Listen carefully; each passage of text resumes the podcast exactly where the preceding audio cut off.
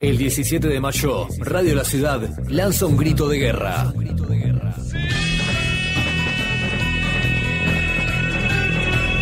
Músicos, artistas y conductores rinden homenaje a Luca Prodan. Rinden homenaje a Luca Prodan. Acciones callejeras, programas especiales, shows en vivo, entrevistas y mucho más. Prendete a radiolaciudad.com.ar. Por más información, búscanos en las redes sociales. El rock como trinchera de resistencia. Luca Not Dead, 17 de mayo, en Radio La Ciudad. Otra cultura es posible.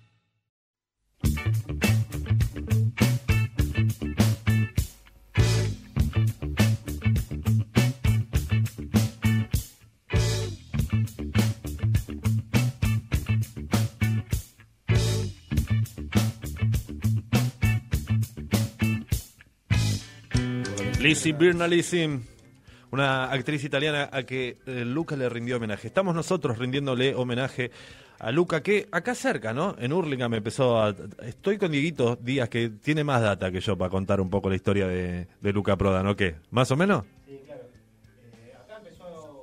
Te escucho lejos, como vení más cerca, te quiero más cerca, te amo. Me acerco, ahí me estoy acercando. Ahí Ahí, me estoy acercando. Gracias, Dieguito. Mucha gente, mucha gente escuchando, mucha gente de la fanpage de Sumo. Me gusta porque sos, estás ahí como el que hace redes. ¿eh? Ya sos el, el community Eh, eh, el C- deci- decime cómo viene Facebook. Hay mucha gente en Facebook, eh, hay una página.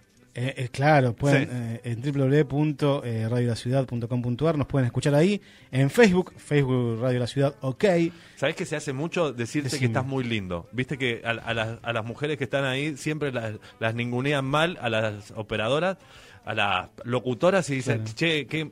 ¿No? Como que critican ese. que que Bueno, no me voy a sentir cosificado pará, igual. No te sientas cosificado. Igual quiero decir que Luca fue una especie de, de, de feminista menos pensado en un momento. Hay una frase de. Él, él está en contra del tango, dice, "Esa- el tango es esa cosa de macho, fea, que trata mal a la mujer. Y también hay una frase interesante que dice que el, el porteño trata mal a las argentinas, a su mujer y después se queja. Exacto. Eh, tratala bien, dice. Después la vamos a buscar porque es interesante que el tipo en aquel momento ya estaba dando dando clase. ¿no? Luca, Porque el vino primer feminista. El primer feminista. También acá llegó con un montón de data que no tenían los músicos. Es lo que estábamos escuchando, recién le escuchábamos a Puyó. Hay un montón de declaraciones de un montón de músicos. Vamos a tener notas con...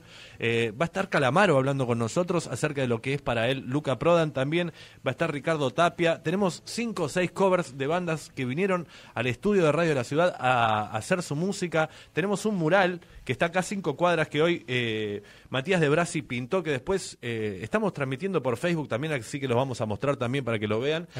Eh, quedó bueno, está, o sea, ese Luca que siempre fue mítico, ¿no? Una cosa que no conocíamos. Se murió en el 87, yo tengo 41 años y en aquel momento todavía no sabía quién carajo era. Hasta que nos vino Sumo y las pelotas, eh, eh, divididos y las pelotas a explicarme, yo no me enteré.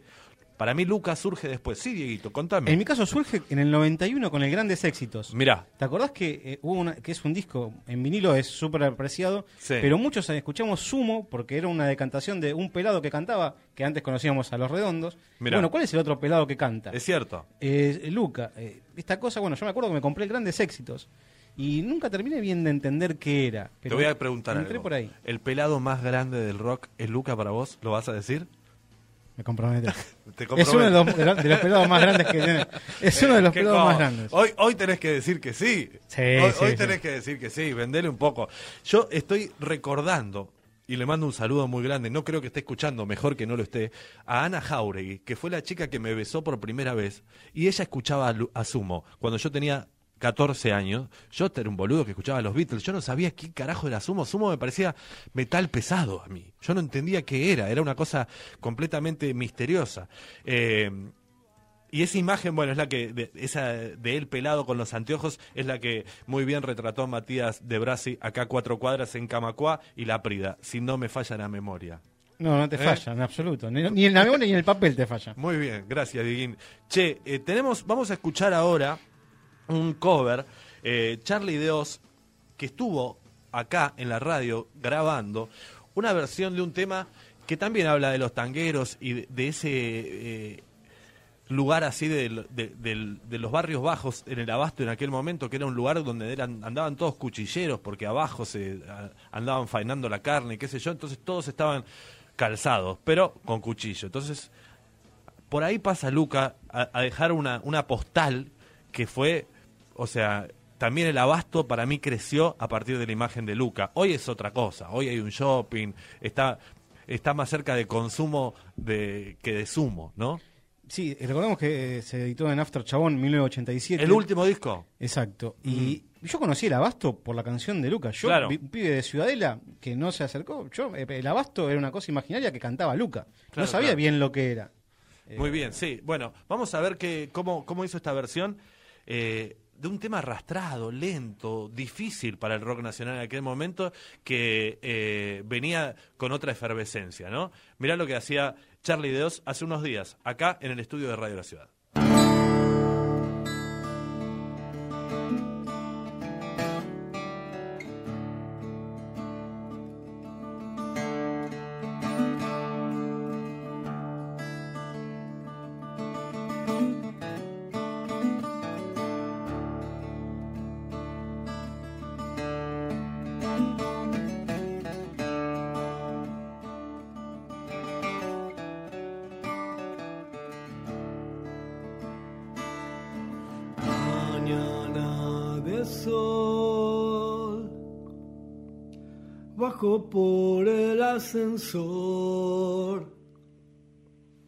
Calles con árboles, chica pasa con temor. No tengas miedo, no. Me peleé por mi trabajo. Las lentes son para el sol para la gente que me da asco. No vayas a la escuela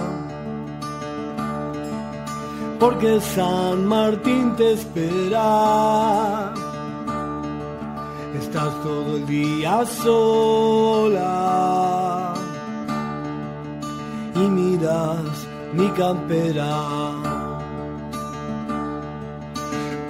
Tomates podridos por las calles del abasto, podridos por el sol que quiebra las calles del abasto.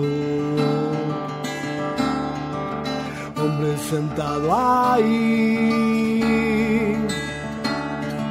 con su botella de recero. Los bares tristes vacíos ya, por la clausura del abasto. José Luis y su novia se besan ahí por el abasto. Yo paso y me saludan bajo la sombra del abasto. Para Carlos Gardel es la estación del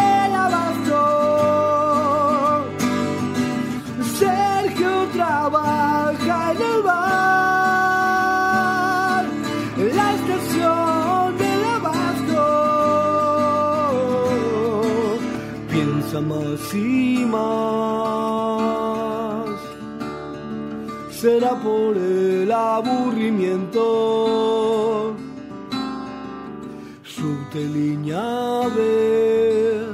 oh, y yo me alejo más del cielo.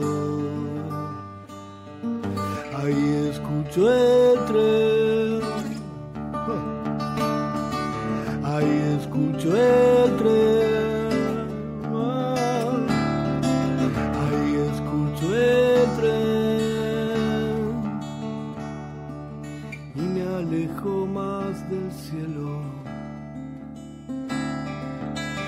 alejo más del cielo.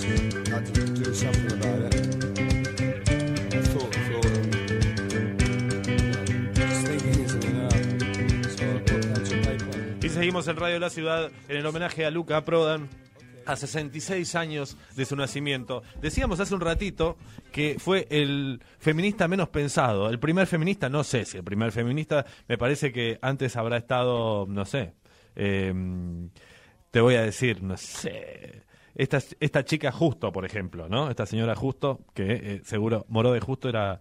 Bueno, escúchame, a ver qué... Uy, te caí. ¿Se escucha? Quería decir macho argentino, pero no es, la, es distinto en distintas provincias. Pero el macho de acá trata mal a la mujer y después la mujer lo deja y después llora, toma y se y canta un tango. Y a mí me parece de última. O sea que lo- el, el tango en sí mismo en su época, claro, tuvo su, su repercusión, pero yo estoy hablando de las razones sociales, porque existe eso. Siempre es un macho llorón eh, cantando, llorando. ¿Y por qué? Porque trató mal a su mujer. Tratala bien. Tratala, tratala bien, loco, y por ahí te va bien, no lloras más. Tratala bien, loco, y te va a ir bien.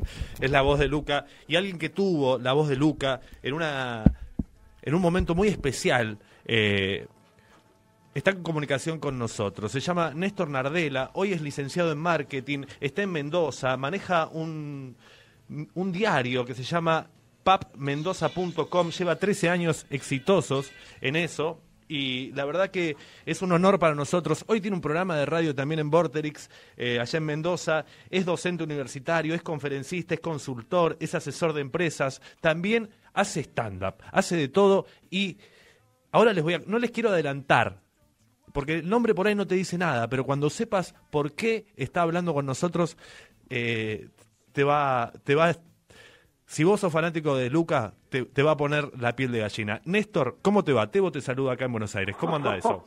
Hola, Tebo, qué linda presentación. Gracias, mi hermano. Un placer, un honor. ¿Qué dice, que loco? Estando, que estando bien, muy bien. Acá estoy, estoy en mi, en mi, en mi loft. Ajá. Porque soy un, eh, no vivo en un, no vivo en departamento ni en casa quinta. Tiraste No- las no paredes. no me dan los- no me dan los montos, me, me, me- me pintó el loft, me hago la estrella de Hollywood. Bien. Como soy soy hombre de negocios, de Sí. empresas, de proyectos Ajá. y este estoy en buen estado de salud y en Sí. estado físico y he estudiado mucho y no me dan los costos, eh, me viene un tiré las paredes y tengo un loft. Bien, yo, me acuerdo, Este, la primer, sí. eh, el primer loft que me viene a la cabeza es el de la publicidad de Patrix, que venía el tipo y se tiraba claro, agua. Que ¿Te se acor- tira- bueno, eso te, esto lo iba a decir, Tebo. En Eh. realidad yo... eh, Sos el de la película. quedé- Creo yo- que ese yo- es el hermano de, yo- de Ivo yo- Kutsarida. No, era yo el que se Ah. tiraba agua, el que se tiraba agua en la. de- de- desde aquella vez yo me quedé con Patrick enamorado de Sí. los lofts y desde aquella vez este vivo vivo en lofts. La, la vida me llevó a los lofts. Qué lindo. Estoy tomando unos, estoy tomando unos mates aquí en Mendoza. yo creo que- escuchándolos por pues, escuchándolos por la web y repasando eh, sí y repasando el material de mi espectáculo de esta noche. ¿eh? Me parece muy bien, salvo el mate que en el loft no va bien, pero todo, No. todo el resto está bien. Tomá, Yo no sé, sé, otra sí, cosa. Un, ca- un café italiano, un Sí. ristretto, claro, claro. Un- un claro, ri- sí. menos que un ristreto, es, es una gota, pero que es potencísima, una potencia que te deja, no se te para más. Néstor, ¿qué? ¿Te vas a presentar esta noche? ¿Dónde? Sí, señor, estamos por suerte todos los viernes con mi elenco de stand-up club, Monólogos de Humor, que es un elenco que lleva siete años de temporada. Integramos con otros compañeros stand-uperos y con invitados especiales todos los viernes. Hemos llegado a la calle Aristides. La calle Aristides sería como haber llegado al Paseo La Plaza en Buenos Aires, en Capital, Vamos. donde digamos, donde se concentra eh, el, el- el espectáculo o los espectáculos de bares o de bares, restaurantes o de teatros bares. Así que hemos llegado ahí y estamos esta noche ahí en, en Cornelius con el, con el nuevo espectáculo y haciendo de las nuestras, que eso es lo que la gente este, le llama mucha atención de lo mío, porque me dicen que soy un multifacético y que estoy loco. Mira, no sé si soy un multifacético, sí sé que estoy loco, Ajá. porque eh, eh, hago de todo, Teo, hago de todo y lo disfruto eh, muchísimo. realmente, lo Bueno, disfruto y te vamos a llevar muy atrás, te vamos a llevar Dale, ya cuando eras, eh, no sé, esto es en el año 87, vos, no- 87. no sé qué- 17 ¿Qué, qué querés saber del de 87? vos tenías A ver, 17 años. Yo tenía 18 años. 18 años, y vivías en Mendoza y te viniste acá a tocar la puerta en San Telmo. Contame desde ahí qué pasó, cómo, cómo fue que imaginaste ese momento, cómo conseguiste la dirección, qué pa- cómo fue toda la historia. No quiero, quiero ir adelantándole de a poco a la gente, porque... Bueno, de a- sí, Sí. decime, decime. No, no, no, dale vos, dale vos, contá. No, mira, simplemente hace ya 30 y tengo 50, 32, 33 años atrás, eh, eh, en un mundo sin internet, en un mundo en donde una comunicación telefónica larga distancia salía más cara por la compañía telefónica, ¿te acordás de la compañía telefónica? Este, ¿Ah, no? salía más cara que un pasaje de colectivo a Buenos Aires, ¿sí? Este, se me ocurre a mí trabajando en una emisora que se llamaba Emisora del Sol, que era una radio Ajá. joven que emulaba ser la rock and pop mendocina, de hecho teníamos relación Mirá con vos. Daniel Greenman, con Mario Pergolini, con Lalo Mir, y recibíamos el, el ranking de la rock and pop, Claro. el cassette, Jo. que venía por encomienda, ¿sí? Mirá vos. este se me ocurrió un día decirle al director artístico y general, Eduardo Betles, que era el que inventó la radio, se me, se me ocurrió decirle que tenía ganas de ir a hacerle, de hacer notas. Eh, me dijo que telefónicamente no había presupuesto, que era imposible, Mirá vos. pero que había un canje con una empresa desaparecida de turismo, de transporte, que se llamaba TAC, Transporte Automotores Cuyo, era una cooperativa de trabajo que desapareció. Mirá vos. Era más barato colectivos. venirse en Bondi que llamar por teléfono. Sí, era más barato porque además había canje. Entonces, como había canje, no lo pagábamos con plata. Claro. ¿Sí? Sí, Entonces, eh, entonces le decía, bueno, Eduardo, este, está todo bien, eh, tenemos el pasaje colectivo, pero no tenemos grabador, consígaselo. Y las pilas, y tampoco tenemos, Néstor. Cassette, y bueno, le damos un cassette de K, un cassette Crown. ¿Te acordás de esa Sí, marca? claro, claro. TDK, Crown. Había un Sony, de, em, había algún Sony, pero TDK y Crown eran los que se manejaban en esa época. Y no tengo dónde parar. Y Néstor, no sé, en la casa de un amigo, hágase de alguna amiga, alguna noviecita, usted que es, es, es como un muchacho andariego y le gusta andar Además era tu idea. Era tu... Buscate, ah, eh, buscate la vida, viejo. Tampoco me venga con tanto problema.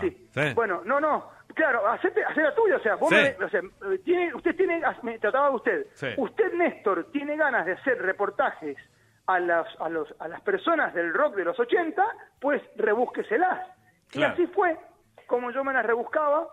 Este, me, me, me, me sacaban el pasaje de canje eh, del TAC Lechero, que era un colectivo que se demoraba creo que 21 o 22 horas en llegar a Buenos Aires Fa. porque paraba por todo puto pueblo que te imagines, Tebo. Por Me- todo puto pueblo que te imagines paraba ese colectivo. Me imagino. ¿Y Este- cómo fue que llegaste a la casa de Luca? ¿Cómo conseguiste la dirección? Y contame un poco. En un ratito vamos a escuchar la primera parte de esa nota. Pero Dale, contame dale. cómo te recibió, cómo conseguiste el- eh, la dirección, cómo fue ese momento.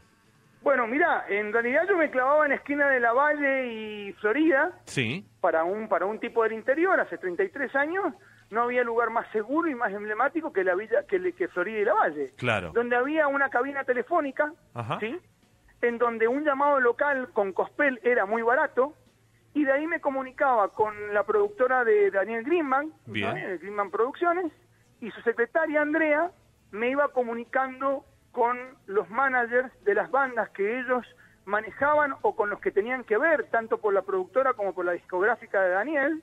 Claro. Eh, y así fue como di con Jorge Crespo, Ajá. el, uno de los managers de Sumo en esa época, por lo menos en el, en el 87 era, el manager era, era Jorge Crespo, que ya en el mes de, en las vacaciones de invierno del 87 en julio, Sí. me había eh, preparado la primera nota con Luca, la primera nota que yo le hice a Luca en su casa, ahí en Alcina 451 de San Telmo. Y, Hoy es el eh, museo, ¿no? ¿Cómo? Hoy museo ya esa casa. Hoy, hoy Museo Ibar, sí, sí, hoy Museo Ibar. Estuve el año pasado, eh, exactamente hace un año estuve en Buenos Aires en un programa de, de radio en la casa de Luca Ajá. con Rodrigo Espine, con Andrea Proan. Este, bueno, la cuestión es que así llego a Luca. Mira vos. Llego gracias a los contactos que teníamos por, por ser Por la radio. emuladora de rock and pop, por la amistad que teníamos como productores con Daniel Greenman, la, la amistad digo entre comillas, no somos íntimos amigos, pero Y había Jorge- buena onda. Sí. Y Jorge Crespo te dice, anda a verlo tal día, tal hora que te está esperando. Sí, sí. Ah, Jorge. Crespo, me, Jorge Crespo me dice, eh, así, así como lo estás contando, tal cual. Me dice, Néstor, mirá, mañana, jueves 17 de diciembre, de- yo, yo le pongo entre paréntesis, ¿no? De 1987 a las, 10 a las 13 horas te espera Luca en su casa de Alcina 451 del histórico barrio de San Telmo, donde fuiste en el mes de julio. Eh, te espera de nuevo Luca Prodan. Increíble. Así llego, así Escucha, llego a la escucha, casa eh, le- le comento a alguien, a la gente que está escuchando, 17 de diciembre del 87, cinco días más tarde, Luca pasaba a la posteridad, el 23 de diciembre. ¿Cómo lo viste? ¿Cómo lo encontraste en ese momento? Mirá, eh, las dos veces que me encontré con Luca yo lo encontraba muy bien, porque el tipo sabía que un pendejito de 18 años, hace 33 años atrás, 32 años atrás, que se iba con su mochilita en un colectivo y paraba en un albergue, un albergue, los primeros albergues hostel que habían en Buenos Aires, el albergue Brasil, que quedaba por constitución, no me acuerdo por dónde, y que dormía por dos pesos con 50 y desayunaba y le choreaba el pan en la mañana antes de que se levantaran los gringos que dormían en cuchetas todos juntos, dormíamos gringos, gringas, americanos, italianos, italianas. Yo me levantaba más temprano para comer pan porque no tenía, Mirá. no tenía ni para ni para cenar y entonces desayunaba el pan de la gente. Wow. Este mm, eh, eh, me fui, me fui de la idea. Sí, fui- sí, sí, sí. Me apasioné, me apasioné, me apasioné. Te, te fuiste con... Este, Me- contame una cosa, entraste a la casa y ¿cómo era la casa de Luca? Sí, lo primero que te quiero decir es que, como si Luca hubiese sabido, Sí. las dos veces, el que cuando golpeó la puerta, Ajá. con el, con el hierro ese que se golpeaban las puertas antes de madera alta, ¿sí? La- la ¿Te imaginás aljaba. El hierro, Sí. el, sí, el- el hierro, la traba esa, un tipo traba, tipo hierro, eh, las dos veces que me abre, Luca Prodan. Mira, o sea que no tenía, eh, no, no. tenía sirvienta, ponerle. No, no tenía sirvienta y me atendía a él. Ah, como mi si ama de supiera- llaves, no. como, como si supiera que yo llegara, ¿me entendés? Como Claro. si supiera que llegaba el mendocino. Bien. ¿Cómo lo vi a la, vos me tu pregunta, ¿cómo lo vi a Luca? ¿Cómo lo viste y cómo era la casa? lo- Y después vamos a ir a un poco a la nota de un Dale. principio. siempre lo vi bien. Ajá. Eh, esa vez lo vi medio más flaco que en, que en el mes de julio del 87 y un poco tristón, Ajá. te diría. Lo vi un poco, pero le ponía tanta energía a la nota conmigo. Me llevaba por tan buen camino con las preguntas que yo hacía con solo 18 añitos. Mira vos. ¿Sí? Eh, que los 18 años de hace 33 años no son los mismos 18 que los de ahora, ¿no? Quiero que quede claro eso. Yo era un bobo en potencia, lo sigo siendo, lo sigo siendo Teo, pero tengo 50, ahora soy un bobo recibido. Antes Sí, era un teníamos, bobo en potencia. había que buscar mucha más data, había que ser mucho más despierto, porque... Era, era todo distinto, Teo, Claro. ¿me entendés? Era todo distinto. Pero no nos dispersemos. que- Néstor, eh, volvamos Sí. a la casa de Luca. Contame La qué casa de Luca. ¿Cómo te acordás de la casa? ¿Qué había? Me interesa eso. mirá, Tendía la ¿cómo cama, había mermelada en la heladera. ¿Cómo me acuerdo de la casa? Me acuerdo de la puerta gigante de madera, que sigue estando hoy gra- gra- grafiteada por toda la gente que pasa. Sí. Me acuerdo de las escaleras de mármol que daban a un a como a una entrada y a otra entrada que daba a un patio, que el patio sigue estando, Sí. que ahora lo han techado y ahí tocan bandas normalmente los, los viernes. Eh, me acuerdo de un gran living, comedor, eh, con un modular gigante, un televisor blanco y negro roto a perilla y un busto del general San Martín, Mirá vos. que seguramente fue robado de alguna plaza. Ajá. Eh, hay, hay fotos mías Alguna en internet aventura. que lo, que lo muestran y me acuerdo de la habitación, de, de dos habitaciones de Luca, donde él dormía, ¿Sí? la habitación de Luca en la planta alta, Ajá. que hoy está... eh, ¿Cama doble, cama simple? Cama simple en el suelo, ¿sí? Ajá. Eh, cama simple en el suelo. O sea, sin cama, el colchón al piso.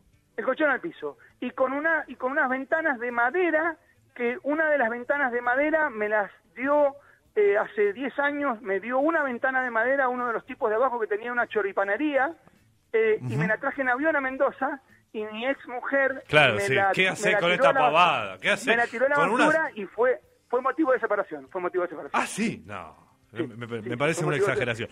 Néstor, vamos a hacer un una pausita. Vamos a escuchar la primera parte de la nota que, vos le hacías aquel 17 de diciembre del año 87, cinco días antes de la muerte de Luca. Estamos hablando con Néstor Nardela, que es el que hace esta entrevista con solo 18 años a un Luca que cinco días más tarde no iba a estar más entre nosotros. Luca Prodan, desde Buenos Aires, jueves 17 de diciembre de 1987. ¿Cómo estás, Luca? ¿Qué estás haciendo actualmente? Y actualmente, con- a nivel sumo, estamos eh, haciendo unas bases donde yo voy después a Hurlingham, que queda bastante lejos de donde yo vivo.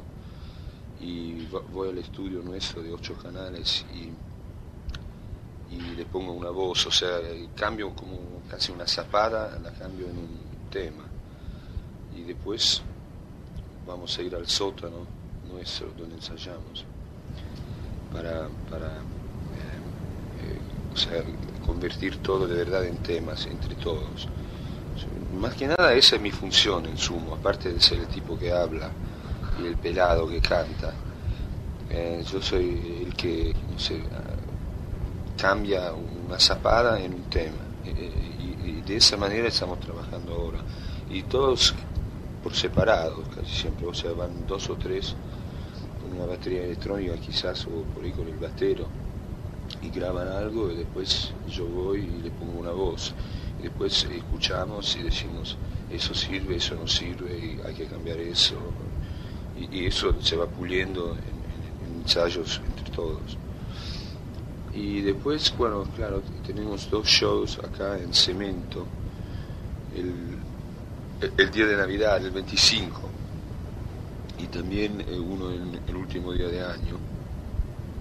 Porque Sumos tocó mucho el cemento. Tenemos lazos con los dueños que van bien atrás en el tiempo, de- desde época del café Einstein, que era tipo algo como la cueva o la perla del once, pero del, del- de la época del New Wave.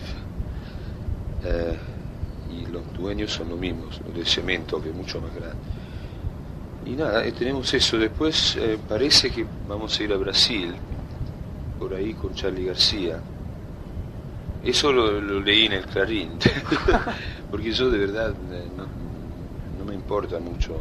No soy un tipo que va a la grabadora o va a la productora o todo eso. Em, ¿Qué más? Ah, por ahí vamos vamos a ir a otro, bueno, a Córdoba seguro, por ahí la costa, o sea, hay todas las cosas que se hacen en verano. Por ahí Chile también vamos a ir. Siempre pintan unas cosas. Se hablaba de Misiones y Paraguay, pero no, es seguro. Yo, a, no- a mí no me importa mucho. Yo, por ejemplo, ahora tengo 50 centavos. pero no, es por falta de laburo, es por falta de voluntad mía. Yo podía tener 60 mil ahora, pero no cobré lo de Sadaic. Eh, pero hoy voy a cobrar 9 mil australes. Y entonces soy un hombre feliz. Luca Prodan junto a Sumo, o directamente Sumo, ya se está dedicando, digamos, a preparar los bocetos para un próximo LP sin fecha. Sí, no, el próximo LP eh, ya estuve hablando con CBS, nuestra compañía grabadora, eh, y va a ser en vivo, pero con nuevos temas. O sea, no, no va a ser aquel long playing en vivo eh, de rec- recopilación de viejos éxitos. Va a haber unas cosas inéditas que, que tocamos. Y, también... eh, pero la mayoría van a ser temas nuevos, pero todo grabado en vivo, porque todo el mundo dice que Sumo suena mejor en vivo que en el estudio, y a mí me parece que es verdad, a mí no me gusta el estudio, la verdad, para nada, y entonces va a ser un- interesante hacer eso, o sea que van a grabar distintos shows con temas nuevos, y después bueno, vamos a hacer un disco en vivo. No va a tener ningún hit de Sumo anterior, ¿no?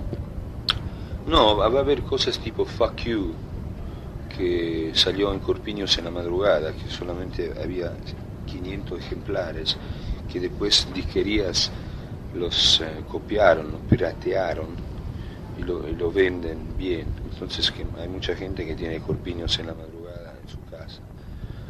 Pero eh, You estaba en ese disco, pero nosotros vamos a hacer la versión en vivo y va a estar, eso seguro. Por ahí teléfonos sonando en, basura blanca se llama también, otro tema.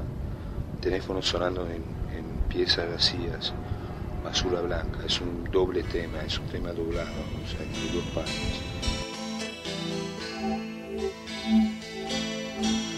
Ahí escuchábamos la voz de Luca Prodan hablando del último disco y quejándose un poco de, de- de- de la industria pirata, increíblemente. Eh, y cuenta cómo empezaron a grabar este tema, que después se grabó y se supo que era teléfonos suenan en habitaciones vacías, él dijo piezas vacías, algo más argentino, y después quedó como teléfono solamente. Un tema casi de siete minutos, y yo quería agradecerle muchísimo a que a, a Néstor Nardela que se comunicó con nosotros desde Mendoza. Eh, la verdad que tener tu testimonio un día como hoy no, nos, nos hace muy bien. Néstor, ¿estás ahí? Te quiero agradecer. Estoy acá, Tebo, y soy yo el agradecido por haberme tenido en cuenta porque soy un enamorado de lo que hago. Muy y bien. Porque realmente el haber estado con Luca marcó un antes y un después en mi vida en todo, en todo tipo, en lo cualitativo fundamentalmente. Bueno, contame rápidamente dónde te escuchamos en la radio y dónde te podemos buscar en redes para que la gente sepa qué estás haciendo. En la radio todos los jueves de 18 a 20 Ujú. en vorterixmendoza.com.ar con un programa que se llama El Botiquín Infinito.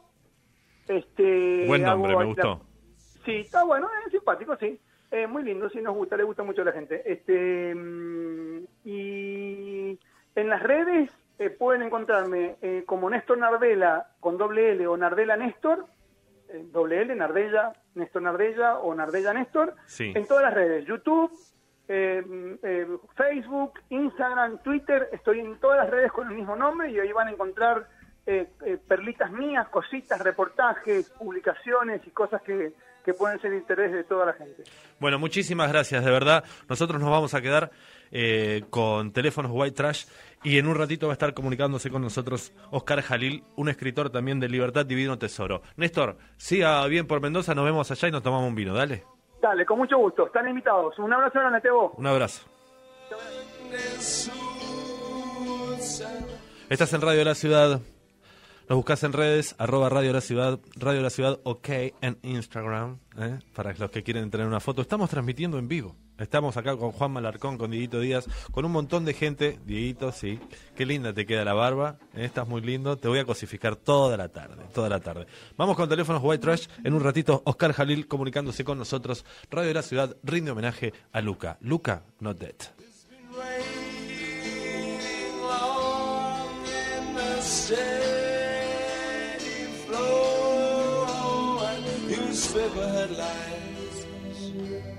Big bottle song. It's sad, it's so sad.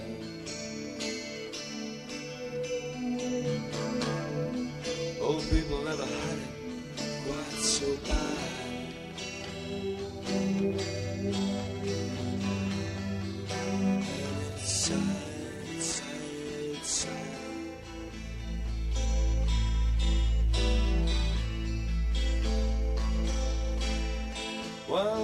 sun and a lonely star on late night TV. Sadness of shooting away overgrown. And the old crumpled man in the one that's soon suicide. Telephones ringing in empty rooms.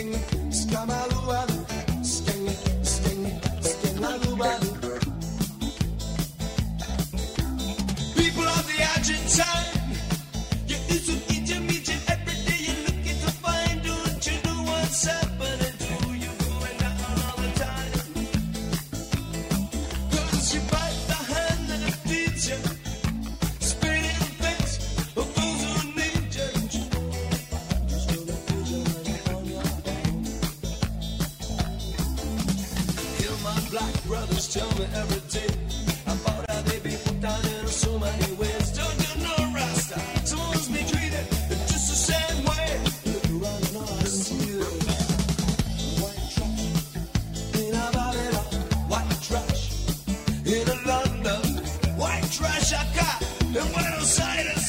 En Buenos Aires, en Radio La Ciudad, en Ituzaingó. Esto es White Trash. En 1978, Londres. Ahí llamó, armó su primera banda. Luca Prodan se llamó Nuclear Heads, un juego de palabras que sintoniza un poco la época, ¿no? Nuclear, nuclear, ¿se entiende? eh? Estuvo muy bien. Ahí compuso esta canción llamada White Trash, ya en el año 1978 en su banda, en su primera banda. Y nosotros tenemos otra nota. Z, z, z. Diego, ¿querés decir las redes? ¿Eh? Sí, sí, Eh, sí. bien, bien. Dale, dale. En dale. Twitter nos encuentran como Radio La Ciudad. Y en si te saco el papel. Arroba Radio La ¿Eh? Ciudad y Tuzaingó. Muy bien, Diego. Y el teléfono es 11. A ver. No, esta no la sé. 11 6 9 26. 5570. 11 69 26 55 70. Sí. Y si sos de los de antes, nos puedes llamar al fijo, que también tenemos 6088 Sí. 4184. Yo quiero, yo quiero, eh, tenemos algo para regalar. No, no, no sé qué. Algo vamos a regalar.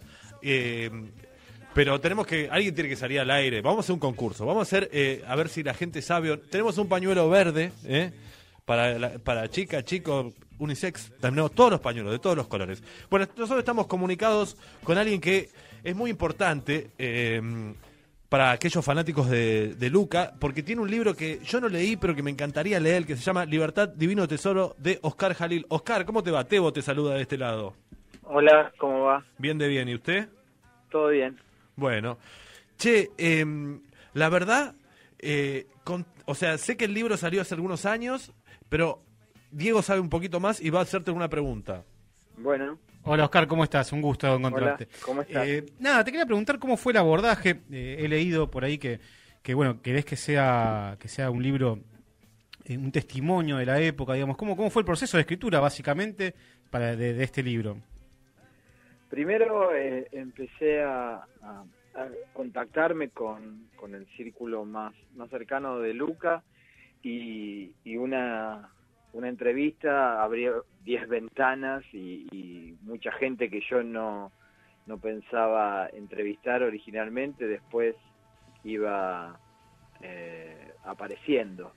Eh, y, y era, qué sé yo, como una especie de, de barril sin fondo. Y en un momento, cuando ya tenía, no sé, más de 80 entrevistas realizadas. ¿80? Sí, hay, hay 90, creo. ¡Jua! Eh, la única manera que, que encontramos con el editor para que no se perdiera muchos relatos eh, o testimonios muy ricos era armar como una especie de, de biografía coral, ¿no? Donde eh, van, van hablando todos los eh, entrevistados por diferentes momentos que tiene el libro y en diferentes épocas.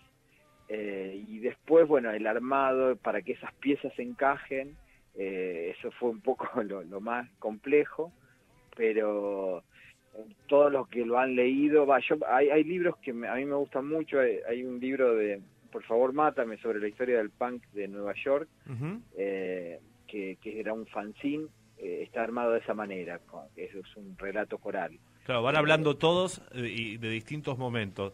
Reco- Sí, eh, igual cada capítulo tiene una apertura, una contextualización, que eso eh, lo, lo hago yo, tiene una narrativa que explica ese momento y habla de Sumo, de Luca, no sé, la historia de su familia. En toda esa parte no, no aparecen tantos entrevistados, salvo Andrea Prodan. Claro. Eh, contame, o sea, fuiste eh, también investigando los lugares, por do- todos los lugares que pasó, imagino, por Italia, por Londres, por Burlingame, por Nono. Eh, ¿Cómo fue la búsqueda de, de esos lugares? ¿Fuiste a algún lugar de esos?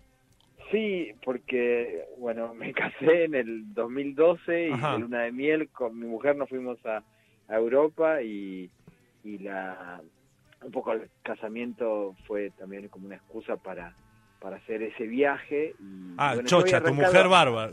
No, no, no, pero la, la idea de casarnos nosotros y viajar, esa era. Ah, y bueno, ok. uno- ya estaba planificado. El, el, el libro arranca unos meses antes Bien. con una Te bancó en esa. Andrea- una entrevista sí, es más, me bancó una, un veraneo en, en Nono. Claro. eh, porque era la única manera de poder co- hablar con Andrea y también conocer el lugar. Fui dos veces a Nono, Ajá. después volví a los dos años para hablar con Germán da Funcio. Sí. Eh, y, y bueno, Andrea me armó como una especie de guía Luca de, de Roma, de, de los lugares donde había estado. Dice, bueno, en, eh, en tal eh, lugar histórico mi hermano se drogaba, acá comía comida turca, acá comía, no sé, acá estaba con sus amigos. Bueno, era. Eh, Claro. además otros detalles como, bueno, la mejor pizza la te encontrás en tal lugar. ¿Hasta qué edad? Sí. Porque él hasta los 17 está en el colegio, después vuelve a Roma y después, ¿a qué, a qué edad viene a Buenos Aires?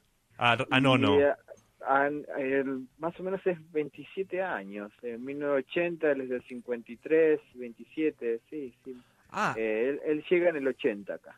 ah, re pocos años, ¿no? Qué loco eso. Sí, él- además todos los años que él estuvo internado volvía a Roma para las vacaciones, nada Sí. más. Que estaba en el colegio en Escocia.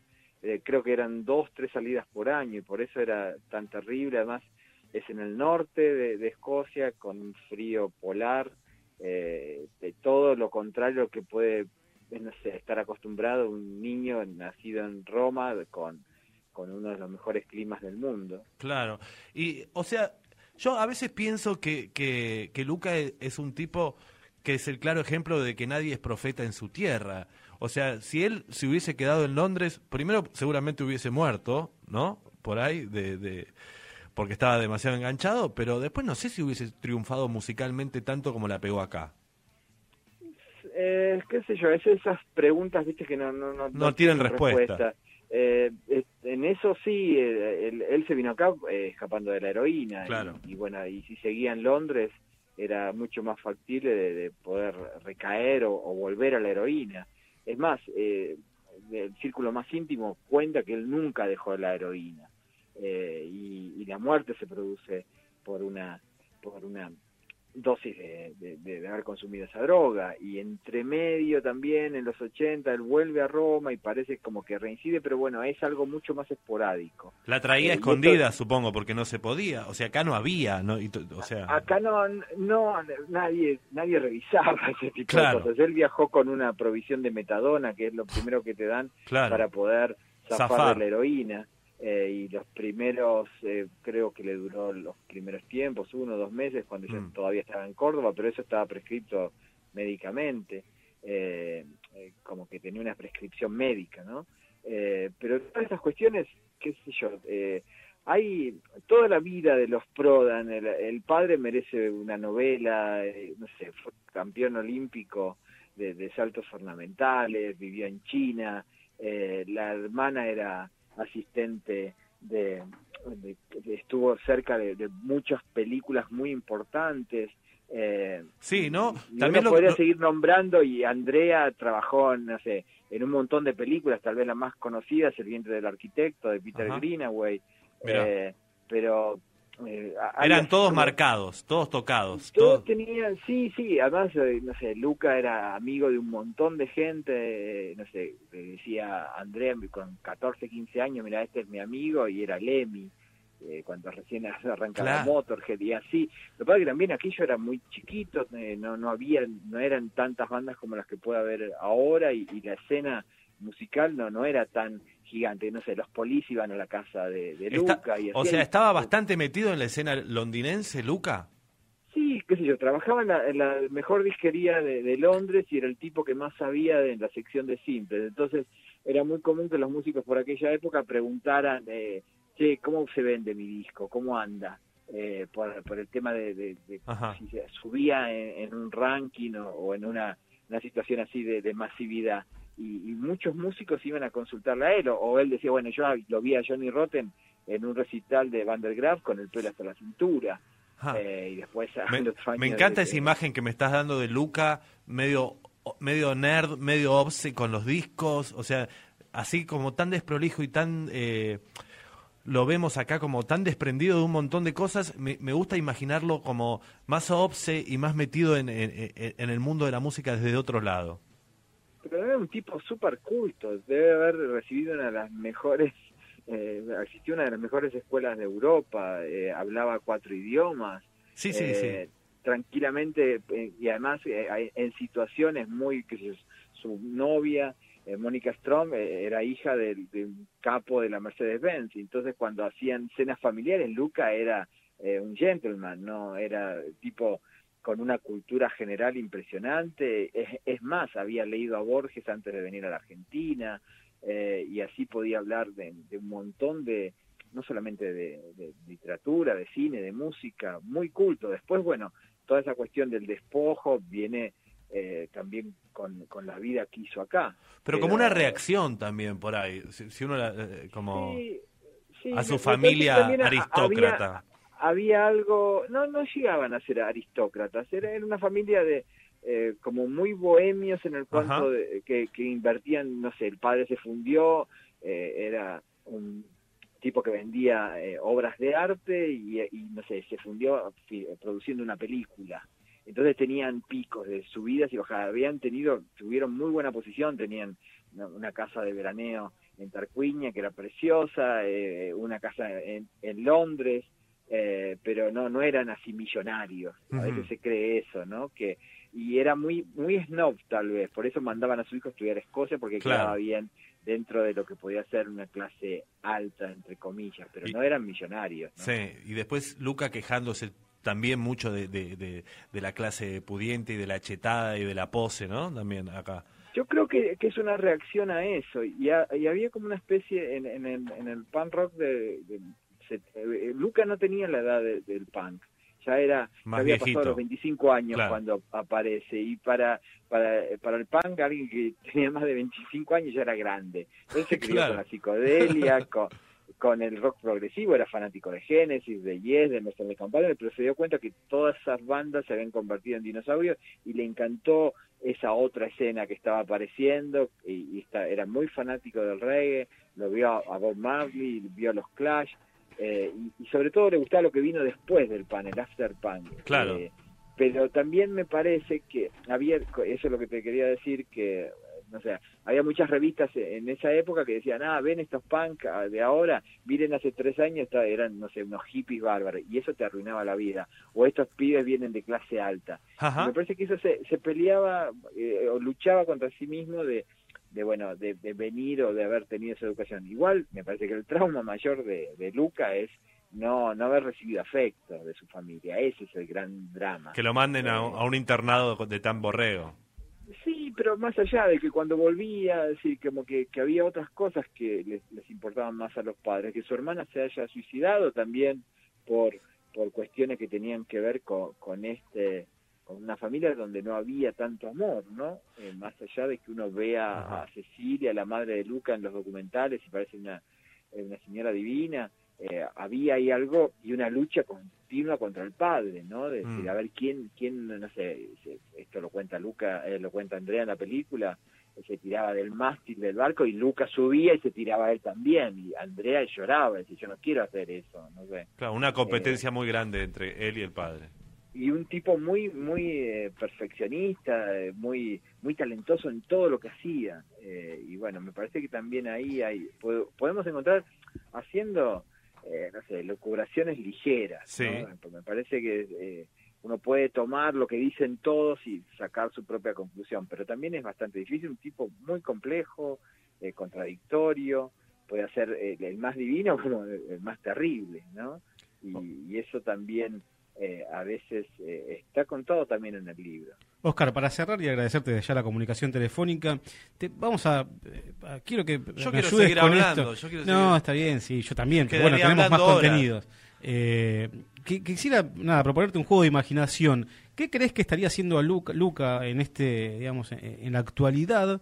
¿Y qué opinaría del rock en la actualidad, digamos, para cerrar ya la nota con vos y agradecerte mucho este tiempo que nos estás dedicando? Es muy difícil eso. Sí, sí, por eso te Eh, pregunto. Usted es escritor, vamos. Sí, bueno, pues te, te invento Jugate, loco. Eh, inventá. Yo soy periodista, periodista musical más que. Eh, no sé, eh, era bastante renegado eh, y, y me parece que en esta Trap, era... ¿lo ves haciendo trap? No, no, pero me parece que estaría bastante... Bueno, lo que más le gustaba de venir de, de- lo que sucedía acá en Argentina era que la gente se daba abrazos, ¿no? Y él abrazaba a todo el mundo. Dice, eso en Europa no existe, o por lo menos a mí no me pasaba. Sí, difícil abrazar a un Eh, alemán, sí. Eh, entonces, eh, acá, eh, no sé, la, la- la- idea o, o cómo se vive ahora la gente encerrada, eh, conectada eh, a una computadora, no sé, me parece que la estaría pasando mal, porque ya la pasaba mal en la, en la década del 80 con los cambios tecnológicos. Era un tipo más bien más clásico en cuanto al, al sonido que le gustaba, al, pero por otro lado sigue habiendo un montón de bandas que, que están buenísimas. Me parece que ahora hay más convivencia entre todo el rock. No, no, no, no Entonces, estaría en nono, porque Me digamos. imagino a un tipo de 66 años que tal vez, no sé, eh, no, no, no lo, no me lo imagino. Eh, para mí Luca no podía tener sobrevida, era imposible. Todo lo que logró, lo logró por eso mismo, por eso que, eh, que él sabía que tenía los días contados.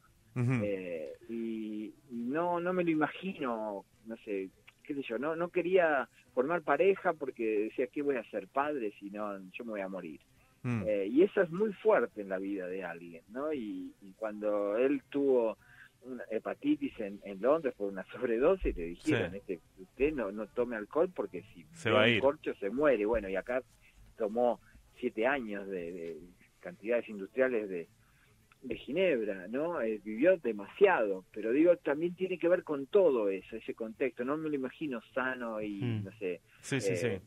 Qué sé yo, como, Como Sting. Rodríguez cuando aparece en Cuba después de mucho tiempo fumando un habano, ¿no? Es decir, como que ya está relajado o retirado y, y reflexiona, ¿no? No me lo puedo imaginar. Está bueno eso, está, está bien eso, no, no hay sobrevida de, de Luca. Yo, una más, acá veo una nota que decís, el legado de, de, de Luca fue malentendido. De Luca está malentendido. Es una nota que te hace Sebastián Grandich en Generación B. Yo no lo dije, ¿eh?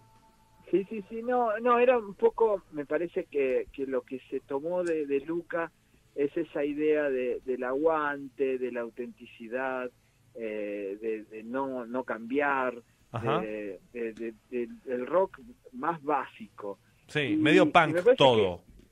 Sí, pero y- y me parece que a veces el, el rock mal llamado chabón, Sí, sí, sí. eh, a veces También lo toma. con- se queda con el gesto nomás, ¿no? Con ese ese tipo que, que enfrentaba a una multitud de, en, en patas y, y- y que era casi como una especie de troglodita, eh, pero al mismo tiempo él tenía una cultura general impresionante, había escuchado todos los discos que, que, que, que hay que escuchar, eh, manejaba Claro. otros planos y Sumo nunca fue una banda sencilla, eh, era una banda donde convivía, no sé, eh, el, el jazz experimental hasta el, el funk más rabioso, el reggae. Había eh, la- muchísimo la- talento, se ve después en, eso, todas las bandas que han venido. O sea que no era una, una, una cosa de cuatro pibes no- que hacen no- Yo no cualquiera. me refería a, a los eh, a los derivados de Sumo, ¿no? No, no, pero Sumo la- mismo. eh, me- yo creo que Luca logró lo que logró por los músicos que también tuvo al lado. Son todos fundamentales. Total. Eh, lo, lo más llamativo es que, que no sé, que Alejandro Sokol y Germán Dafuncio eh, eran chicos que no sabían tocar, ¿no? Y cómo formaron esa banda. Pero bueno, también así es el rock, ¿no? Y eso es lo interesante. Y tenés un tipo al lado que es como una, una caballería que dice, vamos para adelante, bueno, y, y te salen un montón de cosas. Pero eso también me, me encanta de, de Luca, que no fue a buscar a, a- a un, a un tipo súper prolijo que estudiaba. Bueno, después Sí. Arnedo acomoda todo, que sí tenía más experiencia pero Moyo, Petinato también me parece que son eh, fundamentales en la banda y, y, y Sumo no no era Luca. Eh, y eso también me parece que la competición es todo muy importante Oscar, ¿un tema de sumo para escuchar? Eh, a mí me encanta la mula plateada y, y me parece que sigue siendo una- un tema avanzadísimo que vos lo escuchás ahora y decís, bueno, esto lo hizo el CD System. Mirá Y vos. Ellos lo hicieron en el 85.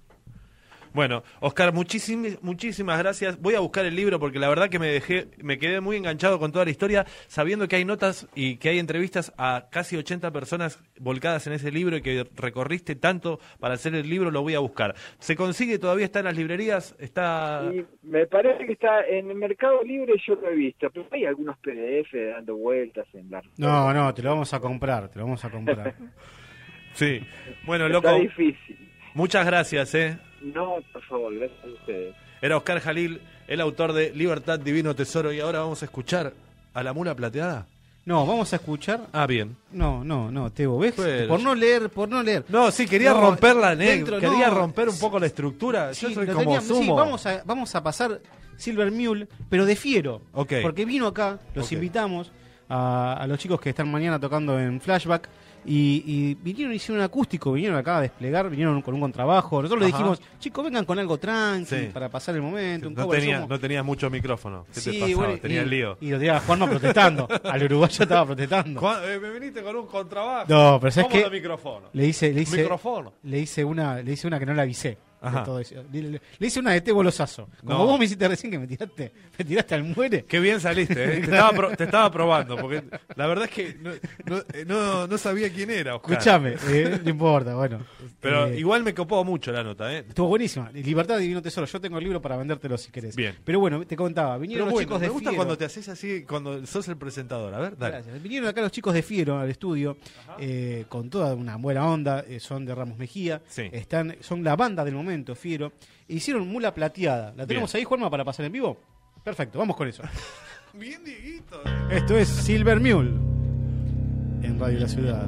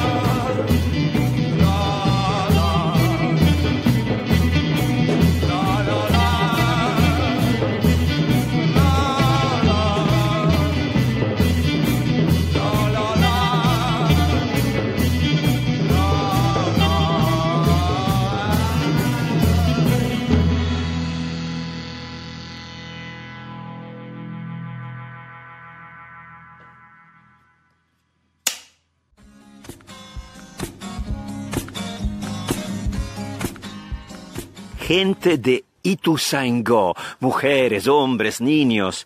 Súbanse a esta loca movida y maravillosa movida de Radio Ituzaingó para darle un grande abrazo después de tantos años a mi hermano Luca, que realmente dio a todos los que lo conocieron un buen rato y a los que siguen amando su música un largo rato de placer. Así que agradezco la radio y agradezco a ustedes y que la fiesta continúe. Soy Andrea Prodan, un abrazo muy grande. Chao.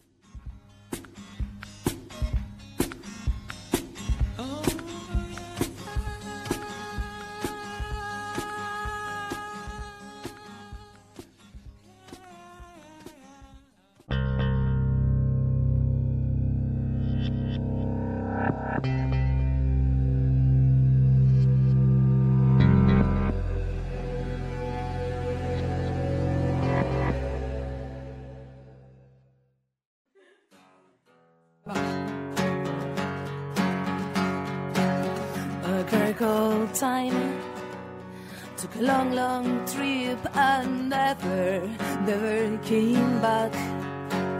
The book of fate made up his smile and day when I was in too late. But a girl called love so flew to me from the air around. She changed my life, became my way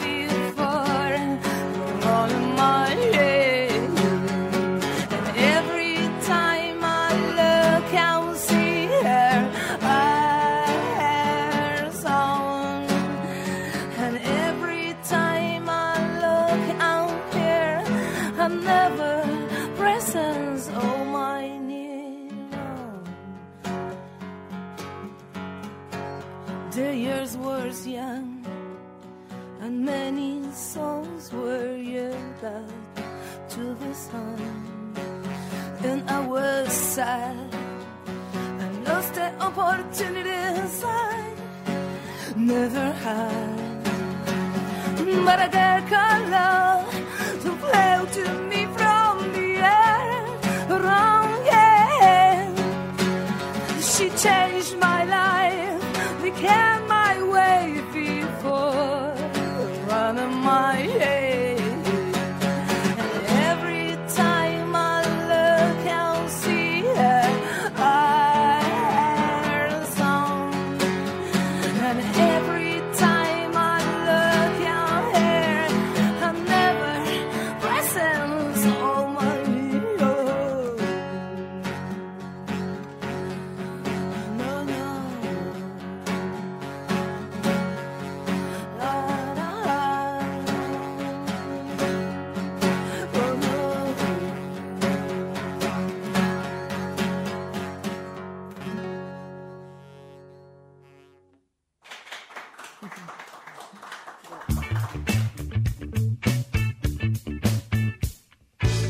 el primer disco que me...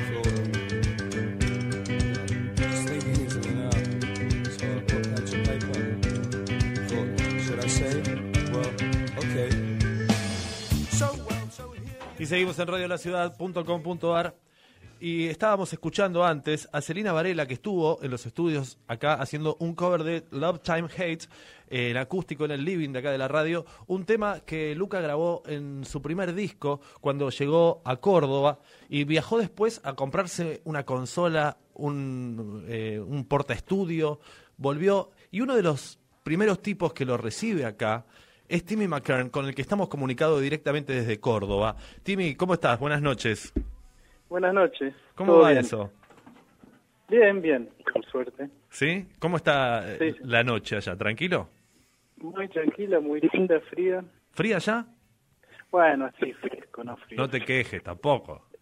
No, no era una queja, me gustaba. Ah, ¿te gusta ese, ese, ese Sí, frescor ya? Sí, sí, sí, totalmente. Te quiero llevar a, a- a aquellos años, ¿no? Cuando vos Sí. sos ¿Vos, ¿Vos estuviste en el colegio con Luca? ¿O tu Sí, hermano? sec- No, no, yo estuve con él en la secundaria. Pero vos sos cuatro años más chico que él, o algo así. No, no, tipo un año más. Ah, solamente un año. ¿Y, Sí. y, y se llevaban bien en el colegio? ¿Era, ¿Eran amigos, amigos? Y es que vivíamos en la misma casa y era un colegio del norte de Escocia y ambos éramos él italiano, yo argentino y los demás medio ingleses, cosas así. Entonces había como una afinidad por ser extranjeros y, ¿no? Claro. O sea, eran los sí. únicos extranjeros en un colegio muy, muy No los únicos extranjeros, pero más bien latinos sí. latinos. Y El italiano Sí. entraba en, en la bolsa del latino. Sí, sí, sí, totalmente. Ah, y, y, y, ¿Y Luca era un chico de primer banco? ¿Era un chico de último banco? Eh, yo diría último banco, pues siempre estaba haciendo alguna payasada, algún quilombo hacía siempre. Era de hacer Pero era, era un tipo un tipo que le resultaba muy fácil el colegio, era, ¿no? Ajá. Esta gente, esto que pueden tomar exámenes sin estudiar y que le vaya bien, ¿entendés? Ok, ¿no era, no era tanto tu caso entonces? No. No. a mí Tenía-. ¿Y a vos por qué te mandan a esa escuela? Yo que sí. ¿Eh? Mis padres me mandaron a mi hermano y a mí de la Argentina al norte de Escocia. Para mí fue el, para col- siempre fui pupilo, ¿viste? como los Sí. ocho años, era como completar la sentencia más o menos. Ajá. Bueno, e- en un punto igual ustedes tienen ascendencia escocesa, así que Sí, sí, sí, sí. tenía que ver que los manden allá, no era un, un Sí, sí, capricho. pero- no, pero era bastante lejos para mandar a, a alguien. ¿No? y, y vos terminaste el colegio a los 17 y te viniste para acá. Eh, no, estuve en Londres un par de años con Luca. También con Luca allá. Sí, sí, sí, le compartíamos un departamento en Londres. Ajá.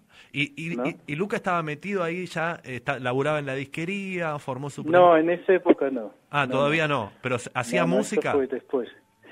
Eh, hacía música él, ¿me ¿entendés? Siempre tenía una guitarra y siempre tocaba, pero no tocaba en una banda o nada de eso, Ajá. ¿no? Siempre estaba eh, metido personalmente con música, este, en el colegio estuvo en eso, ¿entendés?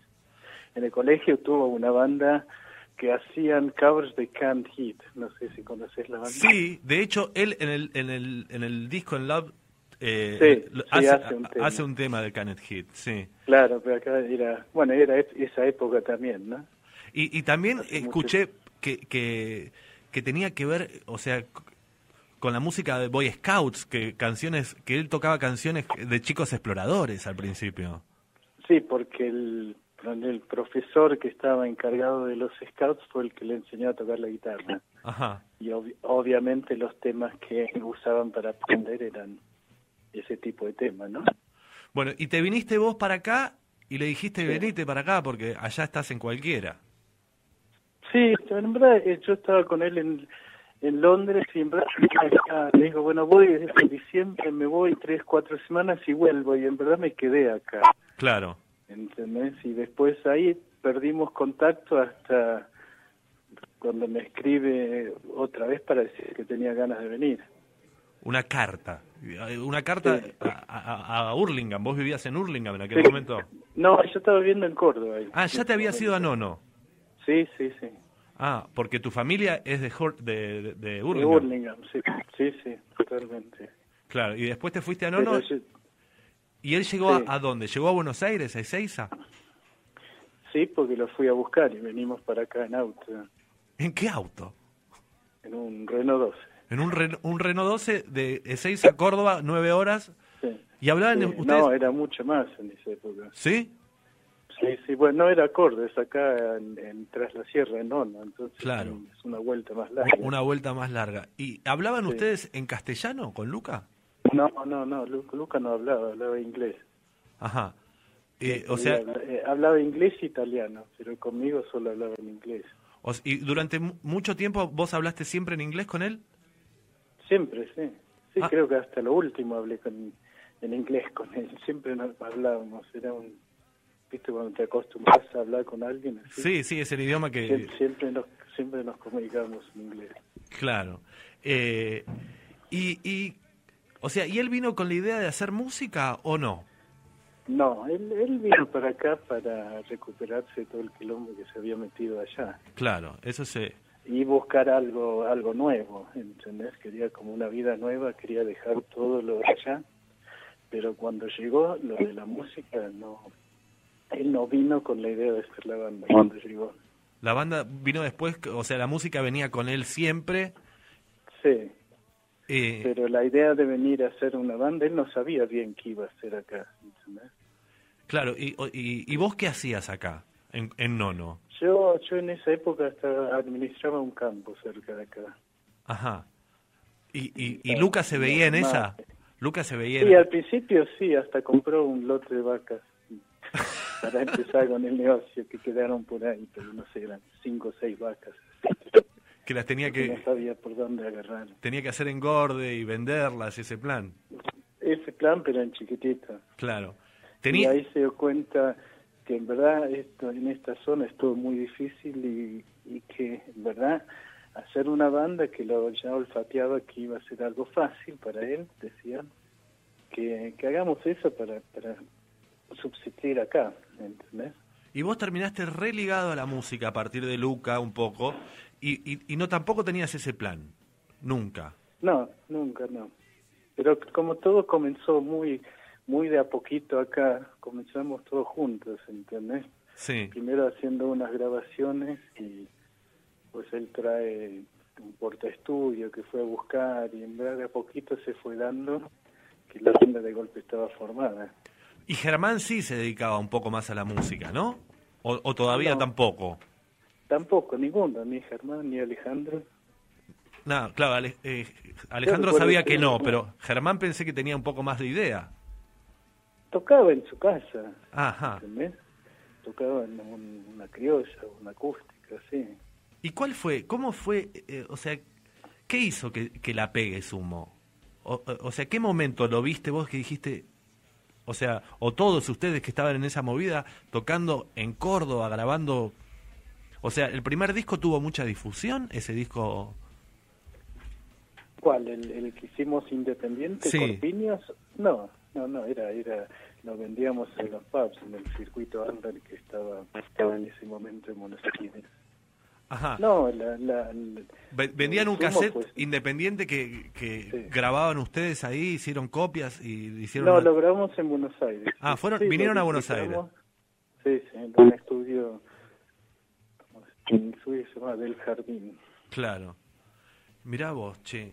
Eh, Pero Mirá- no, el- todo fue hecho tocando, ¿entendés? La gente se que nos veía, volvía, a todo el mundo que lo veía se sorprendía lo que veían. Era como no había nada igual en ese momento. ¿Vos te acordás eh, eh, alguno de los primeros shows de, de, de Sumo acá en Buenos Aires? ¿O dónde el fue? primer show fue en Palomar, En Palomar.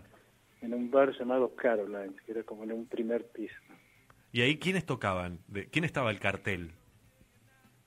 No, nosotros solos. Ah, Era- ¿ustedes solos? un- sí, sí. Y, y se presentaba Sumo sí. y Y tocábamos, sí, de gente de Burlingame venía, amigos venían, y desde ahí como empieza la cosa de crecer, ¿no? Mira, una, una pregunta que si en Wikipedia la busco seguro me, me lo dicen, pero ¿Sumo de dónde sale el nombre? Cuando la banda estaba formada no tenía nombre. Claro. Entonces un día nos sentamos con Lucas Germán, creo que estaba Alejandro, y teníamos un diccionario con cuatro tomos. buscando Iba a ser larga la noche. No, y justo cada uno fue eligiendo un lista y a mí me tocó el tomo que estaba en la S y estaba Sumo. Así que vos le pusiste el nombre y todos dijeron, bueno, sí, nos gusta. Sí, habían otras también dando vueltas, pero sí, pero era un buen nombre, ¿entendés? Y a ver, ¿cómo, Tenía- cómo no se llamó Sumo? No, yo qué sé. No, no te acordás. ¿Y la tipografía y, y el logo, eso, qui- qui- quién, quién es? No, eso fue dan- dándose. Creo que la primera que lo hizo fue una amiga o novia de Luca Mónica. Ajá. Garabateando, dibujando ahí. Sí, sí. Y después siempre era esas letras así por, por los japonés de su Sí, sí, sí, sí. De cómo fue muy relacionado. Che, ¿y, y, y ese y ese show en, en, en, en Palomar fue fue bueno o fue malo? No, fue bueno. ¿Fue bueno? eh, Tocaban, tocaban ya en, en ponerle en, en mi casa, tocaron. ¿entendés? La banda venía tocando mucho, ensayando mucho. Claro. Ahí ya se lo tomaban en serio o le gustaba ensayar. Digo, tenían no, sed ahí de... ya la- la- nosotros estábamos acá y fuimos toda la mudanza a Buenos Aires era para ir a empezar a trabajar. Claro, ahí dijeron, che, esto, esto va bien, la vamos a pegar. ¿Había sed de, de pegarla? No, era tocar, hacerlo, ¿entendés? En un momento pensamos iba a pasar lo que pasó, ¿entendés? Teníamos un contacto en una discográfica y que pensamos, bueno, lo vamos a ver a él y él seguramente nos va a decir, no, tiene que ir a tocar acá, acá, acá, y no fue así. No fue tan fácil. No, porque tampoco había lugares en Buenos Aires en esa época, habían muy pocas. Che, y, y, y, y- y cuando todo el mundo habla de que Luca trae toda una, una, una música que no se escuchaba en Buenos Aires, que todo eso, ¿y cómo lo, lo, lo recibía la gente o cómo lo recibían las otras bandas? O sea, ¿fue realmente un, un quiebre? ¿No se entendía qué estaba pasando con Sumo to- cuando tocaba? Y primero para cantar en inglés en ese momento acá no se hacía. Claro. y, y obviamente la música que era reggae no lo tocaba nadie Ujú. Y, y, y el show era muy muy fuerte, muy impactante ver un pelado ahí, nadie se pelaba, ahora todo el mundo se pela. Claro. En esa época era cosa muy rara ver un pelado. ¿Y, y él se Y pela? tenía mucha presencia. ¿Y Lucas se pela desde siempre? No, se peló ahí en- antes de empezar a tocar. Ajá. Y, y, o sea, esa fue la imagen que él le gustó dar. Lo hizo una noche con Alejandro, y la mujer de Alejandro. Yo estaba en Córdoba y él estaba en Buenos Aires. Y cuando vuelve, recuerdo, me cruzo con mi madre y me dice: No vas, no vas a creer lo que se hizo Lucas. y media le habrán hecho en joda la noche anterior, así lo hicieron. Claro, y después no, no, no pudo volver al pelo. ¿Tenía, tenía, ¿Tenía alopecia o tenía un montón de pelo, Luca? No, hasta se estaba pelando. Se estaba quedando pelado. Bueno, era el recurso. No, entonces. no quedando, ah, pero el arranque de eso, sí. Ah, ok. Y recién hablábamos hace un ratito con Oscar Jalil, que fue el, el- el escritor de Libertad Divino Tesoro, y Diego le preguntó, ¿qué estaría haciendo Luca hoy? Eh, y él dijo algo así como que él no veía que Luca podía tener una sobrevida. Eh, ¿Cómo lo ves vos? Que, que lo conociste tanto. Una- hoy, si estaría hoy, una cosa que no estaría haciendo es tomando ginebra, porque no, Sí. no llegaba. No llegaba, Pero claro. es como difícil decir, porque tenía que hacer un cambio muy, muy grande eh, de su estilo de vida y Había una cosa de, o sea, lo que me dio a entender Oscar Jalil en un punto es que había una cosa medio autodestructiva en él. sí, totalmente, toda la vida fue, Sí, toda su vida fue Ajá. Siempre llevándose al límite y ¿no? sí, sí, sí, totalmente. Y ponele que eh, eh, hubiese empezado una vida sana, más cercana a Dios y todo. Ponele que hubiese hecho ese cambio y dejaba la ginebra, dejaba las drogas, la vida loca y se ponía... ¿Y cómo, musicalmente, dónde estaría hoy Luca? ¿Dónde lo ves? Es muy difícil decirlo, pero estoy seguro que estaría haciendo algo interesante. Sí, sí, sí, sí, sin duda. Pero lo ves, lo ves cercano. a- Porque a- ya, ya en, en los primeros temas que él hace, esos dos discos, Time Fake Love, de la primera época de acá, él se estaba recuperando de la heroína y salió cosas muy muy buenas, muy profundas en ese momento.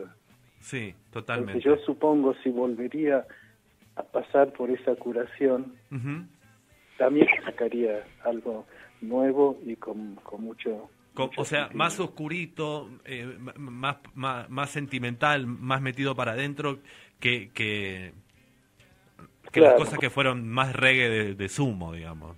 Sí, sí, totalmente. O bueno, podría haber pasado por ese momento y Pero después... en verdad es muy difícil decir. Sí, sí, sí, sí, totalmente. Muchísimas gracias, Timmy McKern, por atendernos. ¿Cómo viene las pelotas? Contame. Muy bien, muy bien. Estamos terminando en la primera etapa del disco nuevo. Ya se mezclaron tres temas. Estamos como avanzando. Y viene bien. Viene bien, bueno. eh, Esperamos próximamente... O sea, vos decís que este año no sale el disco. Yo calculo, sí, tipo tirando. Van a salir temas así, adelantos del disco y calculo para fines de noviembre, por ahí estará el disco completo. Pero se va a ir conociendo ya dentro de poco. Bueno, muy bien. Bueno, che, eh, muchísimas gracias por atendernos. Te dejamos ahí en la noche fresca de Nono. Que, que comas algo en un rato. Bueno, no, 19.37, por ahí ya estás para comer, ¿no? No, no, no, recién bajé del auto, te digo. Ah, bueno. Bueno, gracias por el dato. Ok. Che, eh, muchísimas Bueno. gracias por atendernos, Timmy. No, por nada. Hasta Gracias. luego. Chao. Era Timmy McKern desde Córdoba. Eh, ¿Cómo un- estamos on fire, Teo? ¿eh? On fire. Sí, sí. Eh, Pero, pero, pero pará, no, No, no quiero solamente- más. ¿Querés más? ¿Querés Quiero más? Pero más. Tengo, tengo desde Galicia. Nos vamos a Córdoba. Nos vamos, sí. Otra persona que conoció a Luca muchísimo y que decía que a veces entendía que había más roca dentro de una majuana y 30 chacareras que estaban ahí adentro y Luca lo entendía, era Andrés Calamaro que desde Galicia nos da un mensaje también. Ahora dedicado a Luca, querido Luca Prodan, querido, te extrañamos mucho, Luca. Voy a empezar este audio haciendo pis.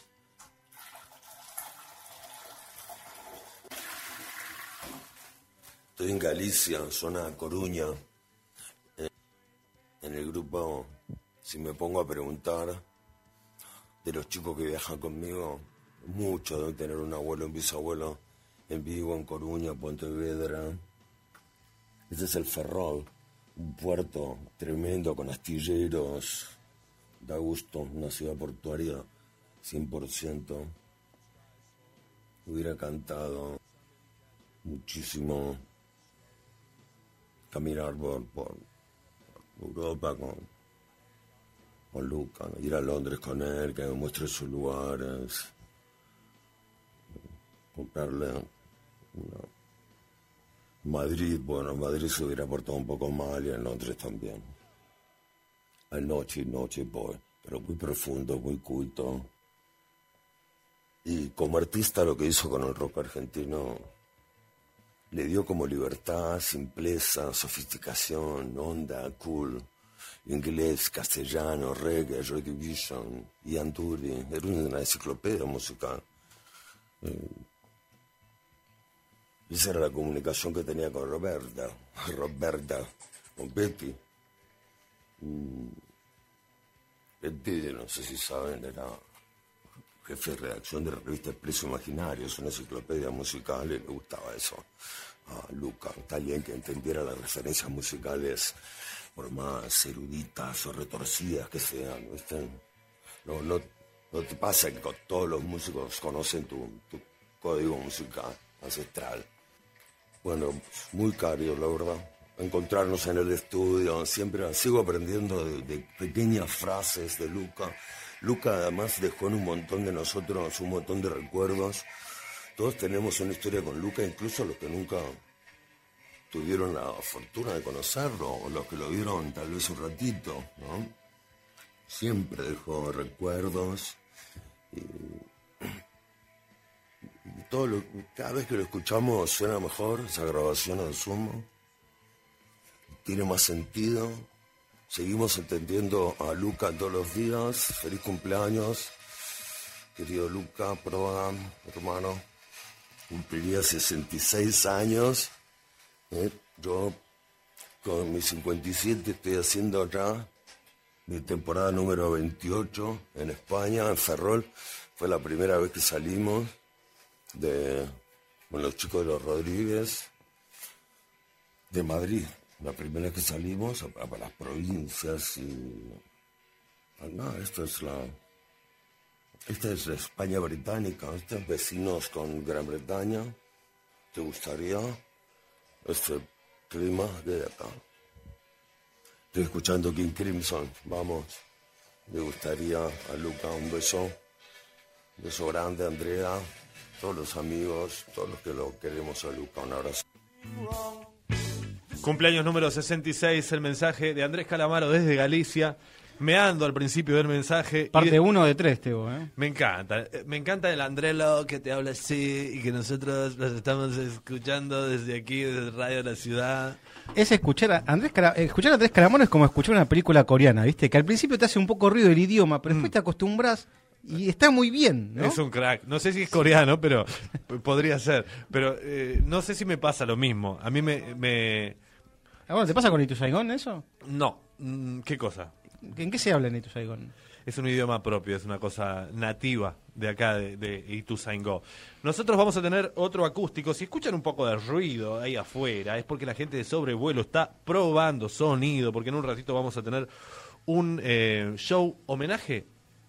Sí, van a ser los chicos que se presentan el 5 de, de Sí. junio en el Roxy. Ajá. Eh, gentilmente Fede se sumó, se sumó a la movida de una. Y Bien. dijimos, Fede, en lugar de hacer un tema como venimos haciendo con cada una de las bandas, Sí. ¿no querés hacer un set en vivo para nuestros oyentes y tus fans?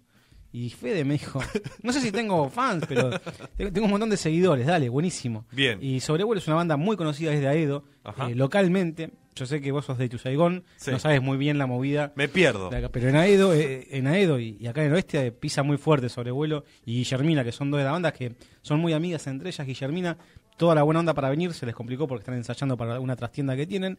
Y bueno, nada, Fede se, se copó, una- un saludo grande también a, a Fede, a Quique, a Quique, tenés ahí los, los agradecimientos. Sí, tengo acá la lista y a, a los profesores que nos cedieron las horas, a la mamá de Tito que hizo las milanesas. Sí, a Maxi, Maxi Bucci que está cortando audio, la verdad que tuvo un equipo, A a, Flor. Juanma, Flor, Juanma, eh, Juanma Larcón. A el- Seba Sanguinetti, a Maxi Mucci, a Quique Patiño, que en un rato va a estar charlando con nosotros, el conductor de Cuarto Bloque, también a Juan Malarcón, que está en la conducción. Ponete el micrófono, no sea tan Dale, malo. Juanma, abrí, abrite, abrite el micrófono. No seas malo. Eh, yo quiero poner un... eh, ¿Qué ¿puedo- pasó? No, no, no podemos ir de, de tu grilla férrea, no, ¿no? Sí, sí, sí. ¿No podemos. podemos poner un tema de Calamaro, por ejemplo, que eh, está escuchando, o tenés que poner un acústico de Luca? Y es un trabajo que hicimos, la verdad que. Sí, la verdad. Te cagarías en nuestro trabajo. Teo. Hace 15 días, Teo, que estoy editando y filmando. Yo no, casi no veo. ¿Vos querés Teo. meter un tema Calamaro ahora? No, no, está bien, está bien. nada. Yo quería poner flaca, ponerle, viste, una estupidez. Hagamos una cosa, lo, No, lo no. programamos cuando termina sobrevuelo, lo primero que va a sonar va a ser flaca. Ok, bueno, entonces vamos a ir a otro acústico que se grabó en el estudio de la radio, en el living en realidad. En este caso, eh, que llega ahora es José Marchi. Josué Marchi. Josué, Mar- Josué. Josué Marchi, Ahí está. haciendo un tema que se llama Arrow In. A ver, este lo cantábamos en Plaza San Telmo, venía un rasta y que te cantaba este con... eh, Josué Marchi tocó con todos, ex Robertones, tocó, tocó con el Flaco, tocó con Machi, tocó con todos. con León Giecos, tocó con todos, supongo. Tocó con Yoko, Paul, Ono Bien. y un montón más.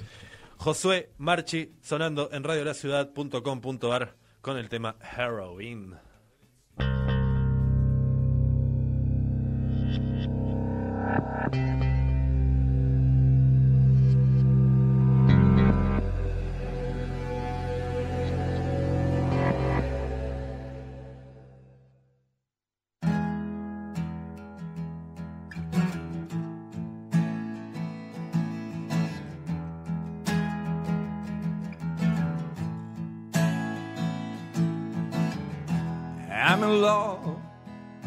The modern world. I'm in love with these modern girls. I used to love an English girl. And I'm in love with a German girl. I used to love an Italian girl. And I'm in love with a Virginian girl. I used to love this rock and roll world. And I'm love with this suicide world. And there is something, something I can't forget. Caught this in my head. And I think about when I'm in bed. And you know what this?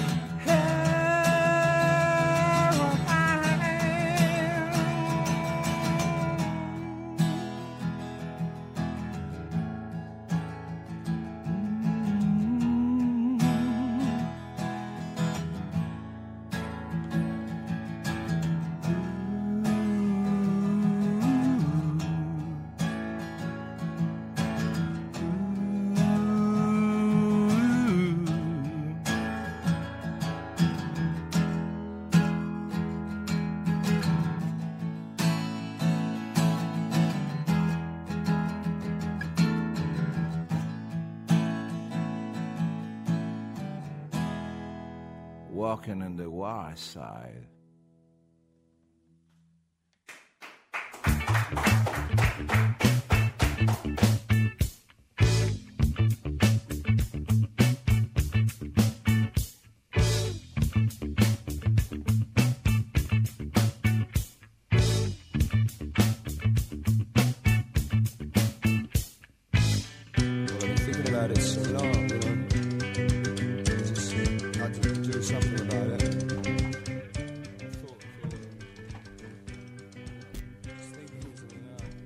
Y este éxito eh, no, no es gracias a Diego, gracias a mí, sino a toda la gente que está participando. Y tengo la mesa poblada, esto me encanta. Me siento un poco Mirta Legrand en este momento en la cabecera de la mesa. Estoy con Flor Barbieri, estoy acá con Quique, estoy con... te no te abren el micrófono, Maxi. ¿Qué dice, amigo? Bueno, cuéntame, a ver, vos estás en cuarto bloque, también contame un poco del cuarto bloque, así la gente conoce un poco el programa. El cuarto bloque. El cuarto bloque es un programa así, medio también de rock and roll, así Ajá. medio, este, medio alocado, desordenado, como era Luca Prodan, ¿me entendés? Sí, pero Así. con pelo. Pero con pelo. Sí, Pero y- con pelo. Te veo bastante más ordenado hoy, más elegante que Luca. Eh, ajá. Subía con una camisa agujereada. Claro. Mm, Me dijeron que me saque el saco porque estaba demasiado organizado. Formal. Sí. Y contame, ¿cuándo va cuarto bloque? Así la gente que está escuchando en este momento, porque tenemos muchísima más gente conectada. Hay un montón de gente de la página de Facebook de Sumo. eh, también Andrea Prodan que acaba de retuitear nuestra publicación. Así que tenemos más gente conectada que nunca. Así que aprovechemos. Eh, los jueves de 18 a 20 horas, este, por acá, por Radio La Ciudad, por supuesto. Bien. Por supuesto. ¿Y qué, qué, qué se espera para el próximo jueves? ¿Tenés algo especial? ¿Qué se espera? Y es, y, y es- ¿Regalan algo? Sí. ¿Qué sí, regalan? sí. Eh, Una noche con Sabrina Love, por ejemplo. El libro. No, una noche con Ah, Sabrina Love. Pero Sabrina Love es un personaje de ficción. Y de eso se trata. Ah, ok. De eso se trata. Pero no, yo, pe- yo pensé que era cierto. No, pero yo pensé que era cierto. Flor, contame cómo vienen las redes. Flor. ¿eh? Flor es nuestra chica de, de- de la imagen, se dedica a todo. Claro. Una, una imagen vale más que mil palabras, ¿no, Flor? Bien. Contame del mural un poco.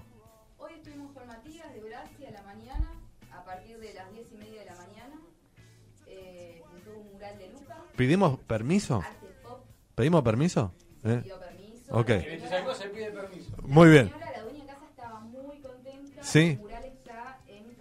La Pira. ¿La señora sabe quién es Luca Prodan? Sabe porque era una, se- una señora de aprox 60 Ujú. y empezó a darnos clases sobre Luca Prodan. Ah, sí. Sí, le, le ofrecimos venir a la radio. ¿Por qué? ¿Qué sabía de Luca Prodan? Contame. Eh, No aprendiste nada. eh, No aprendiste nada. Ah, pero vio el documental. Yo creo que como ustedes le dijeron que iban a pintar un, mural. Eh, se fue corriendo a mirarlo. Sí. Eh, estaba muy contenta con el mural y pidió que vayan a pintar otro al lado de otro músico porque le gustaba mucho la música. Bien. Acá también tenemos el responsable de eliminarle todos los eh, silencios y los baches al señor Andrés Calamaro, que eh, estuvo. Porque el, el audio que escucharon duró tres minutos. Originalmente duraba 16 horas. ¿Cómo fue eso? Sí, bastante, bueno, buena- buenas noches a todos del otro lado, pero sí, un trabajo bastante minucioso, ¿no? De eliminar. Quiero, quiero saber, Dieguito, la producción, eh, ¿lo llamás al, al mensaje? ¿Al, al Me WhatsApp? contacté por Twitter. ¿Por Twitter lo, con- lo contactaste? Sí, lo vi que estaba conectado, justo había tuiteado. Y digo, Andrés, vamos, estamos haciendo, coordinando algo con, para Luca y O demás. sea, tiene abiertos los DMs. No, no, no. Le mandé abierto. Seguime. Y me pu- no, no le puse seguime. Le, Ah. dije, le dije, Andrés, estamos Le haciendo robaste. algo con Calamaro. Sí. Le digo, ¿me ayudas? ¿Me das una mano? Y él me siguió y me Ajá. invitó para que le mande un directo. Bien. Le mandé un directo y le expliqué lo que estábamos haciendo. Me dice, sí, con gusto, tengo un montón de cosas. No me mandó nada, pero hoy me pasó el teléfono porque estaba en Galicia. Qué el, el audio que escuchamos es estaba en Galicia porque íbamos a hacer una telefónica en vivo, pero me dice, me estás matando, porque acá va a ser muy tarde. Menos mal que WhatsApp cambió eso de que tenés que tener el dedo apretado, porque si no, Calamaro no sé cómo hubiese hecho. Porque ahora lo levantás, yo aprendí hace poco. Ustedes Sí, me miran, le pones el candadito y se graba Sí, solo. Solo, ¿eh? No, de verdad, ¿eh? Exacto. Eh, Después, eh, lo aprendí hace poco, solo, yo. Eh, gracias, chicos. Y Vos vos me enseñaste que pasando la pared izquierda se cancela el mensaje también. ¿Yo te lo enseñé? Sí, vos. ¿Cuántos años, Diego? ¿Cuántas cosas hemos aprendido juntos? ¿Cuántos, cuántos, ¿Cuántos años estuvimos de otro lado nosotros? Seba está asomando con Sebastián, empanadas. vení, Sebastián, Seba, vení, no Sebastián. no no, no, no, no, no, no. Trae las empanadas. Parece que hay empanadas. Hay empanadas. Hay empanadas, Hay muy bien. Eh, Juanma, bueno, la verdad que es un placer laburar con este equipo. Acá este se corrió la cancha. ¿Qué Quique- dice Kiko? ¿Qué- qué- eh, ¿A qué te dedicaste en este? Mira, Kiko, yo an- antes, eh, eh, me dedicaba a, No, a este- saltar los paredones y a, a- y a soguear, a soguear, Soguear. a soguear, zapatillas, remeras y todo eso. Bien, estás Hasta mucho que me- mejor. ¿Cómo? Estás mucho mejor ahora. No, ahora me va peor, desde que lo conozco a Diego Sí. Díaz, ahora me va peor. Me parece que voy a volver a mi oficio, que es guiar a los vecinos y todas esas cosas. Escuchate, yo te voy a contar algo, Dale. algo importante. Bien. Eh, que esto no, no figura en ningún lado, en ningún medio, no, es- no hay, no hay Diego se va a registro poner ni de loco. Si audio no está en la nada. grilla, Diego se no, pone no, loco. no, esto no figura en ningún lado. Vos sabés que yo tuve la gran oportunidad, gracias a la radio, eh, de conocer en forma personal y compartir muchas cosas con Alejandro Medina. Bien. Un ex manal. Co- co- correcto, sí, Eh, em, Luca, a- como era un hombre muy amado, también era un hombre muy odiado, ¿viste? Porque, ¿Por qué? Porque el tipo era así, verborrágico, no tenía ningún drama de decirte cosas.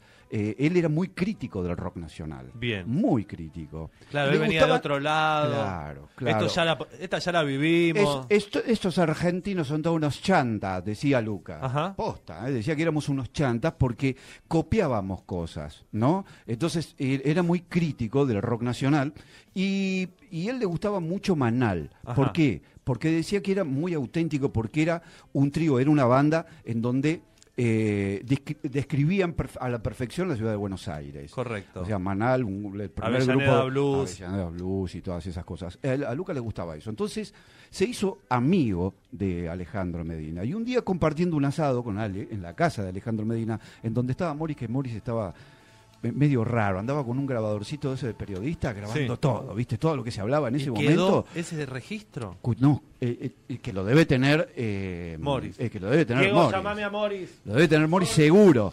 Entonces cuenta Alejandro, al- Alejandro que un día eh, se, co- se juntaron con Lucas, los dos, los dos que le gustaba eh, El este, blues y el blues y le y la gustaba la ginebra. ginebra. y todo eso, se juntaron a tomar eh, en un barcito de Hurlingham y empezaron a hablar con respecto a la música y hubo así una, una especie de discusión y casi casi se van a las trompadas. Mirá. Mira, entre esto contado por atención. Eh, ¿Cuál era el tópico de la discusión? Era, el no sabemos el top- por el- qué se agarran a claro, trompada. eh, Claro, el top era porque Lucas decía que nosotros los argentinos éramos unos chantas copiábamos todo. Que dentro, de, si uno puede analizar un poquitito, es real un poco. Dentro Sí, de la eh, música, nosotros venimos copiando de. Es real y es real que también Luca copió.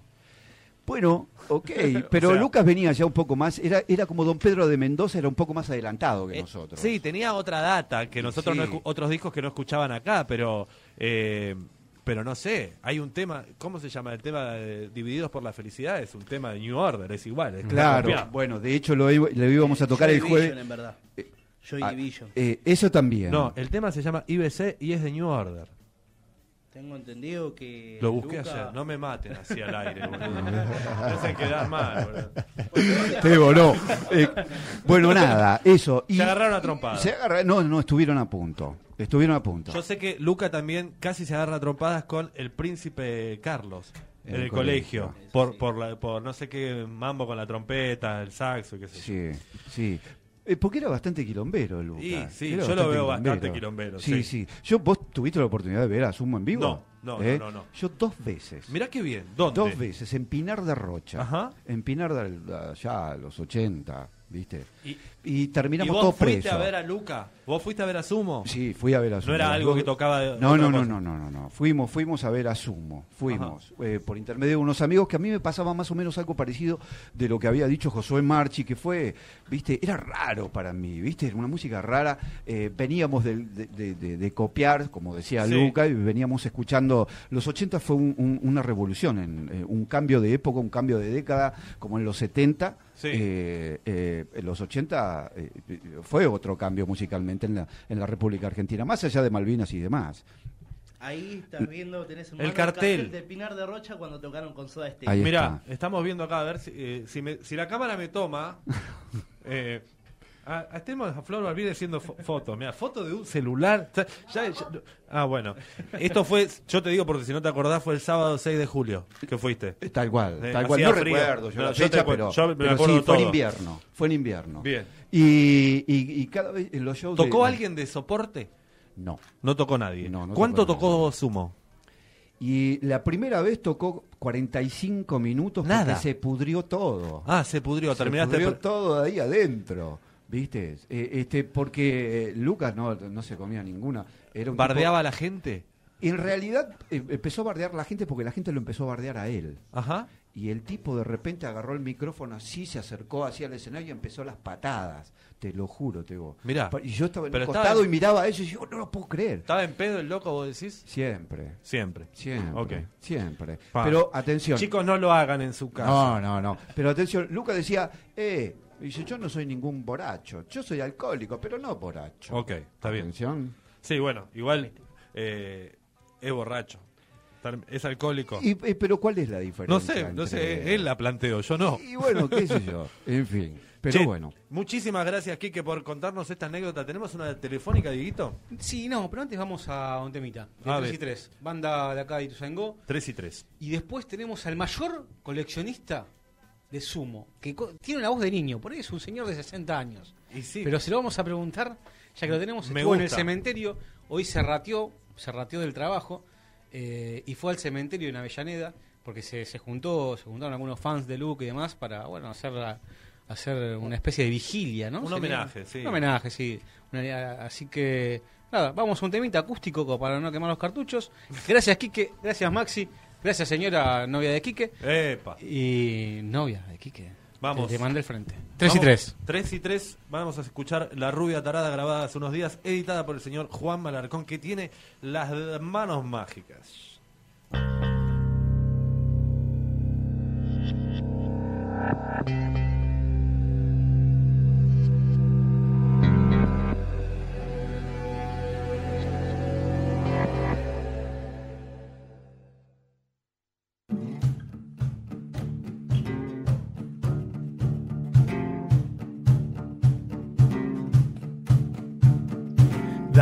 Dale, con el loop.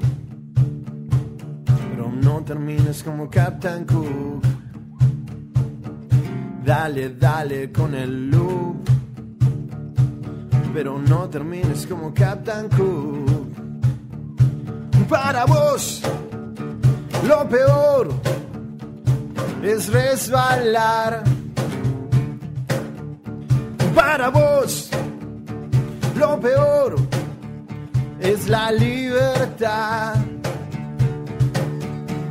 Estoy rodeado de viejos vinagres, todo alrededor. Y estoy rodeado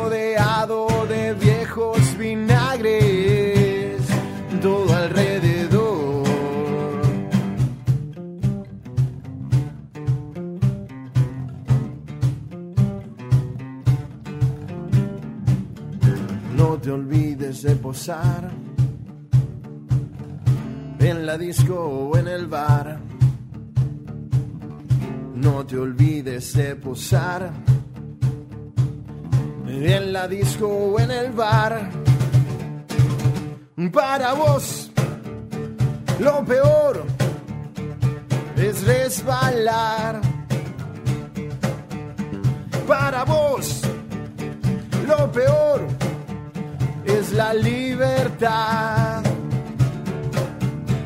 Estoy rodeado de viejos vinagres, todo alrededor. Estoy rodeado de viejos vinagres, todo alrededor.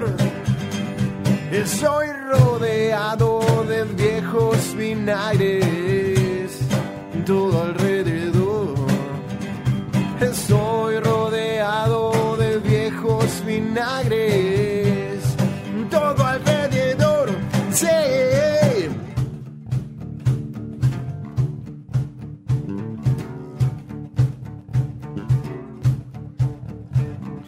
Oh mamá, papá y mamá, papá, oh papá y mamá. Oh mamá, papá y mamá. Papá y mamá, papá, oh papá y mamá. Oh mamá, papá y mamá. Oh mamá, papá y mamá, papá, oh papá y mamá. Oh mamá, papá y mamá. Oh mamá, papá y mamá, papá, oh papá y mamá.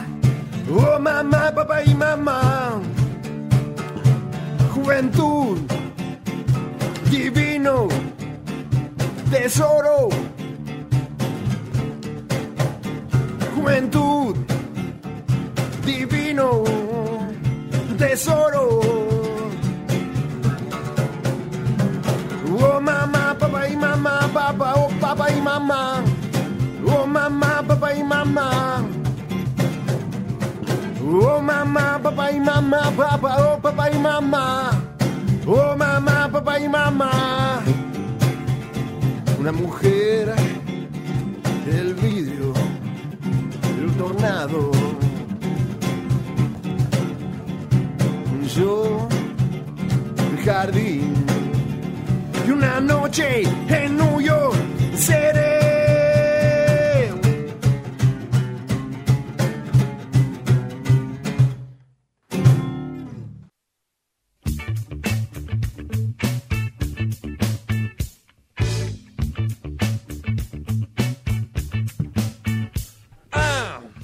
Noche en New York City, sí, pegale el micrófono, digo, no pasa nada, tranquilo. Es productor ahí lo que pasa, no, no sabe lo que. No está en esa.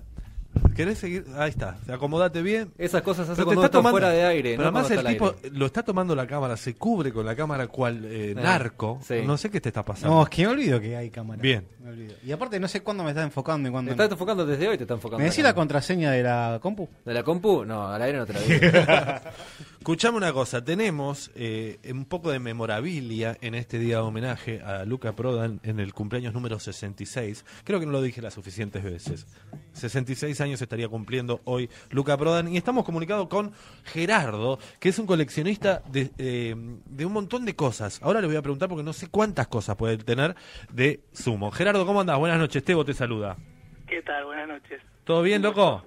Todo bien, todo bien. ¿Sabes que me gustó? ¿Qué? Que me dejaron esperando en línea con la Sí. música de fondo. Sí. Y me hace acordar cuando llamo a algún lugar por teléfono yo te ponen esa musiquita, te ponen a Chaskovsky, ¿viste? Eh, pusimos sumo para esperar, Claro, está bueno. la música Fue en bastante- espera. O sea, te falta eso, te falta música en espera de sumo. La versión de 3 y 3. Tal cual, ah, muy buena aparte, un enganchado. Está bien, es como un remix, un popurrí. Contame cómo nace esta pasión, Gerardo.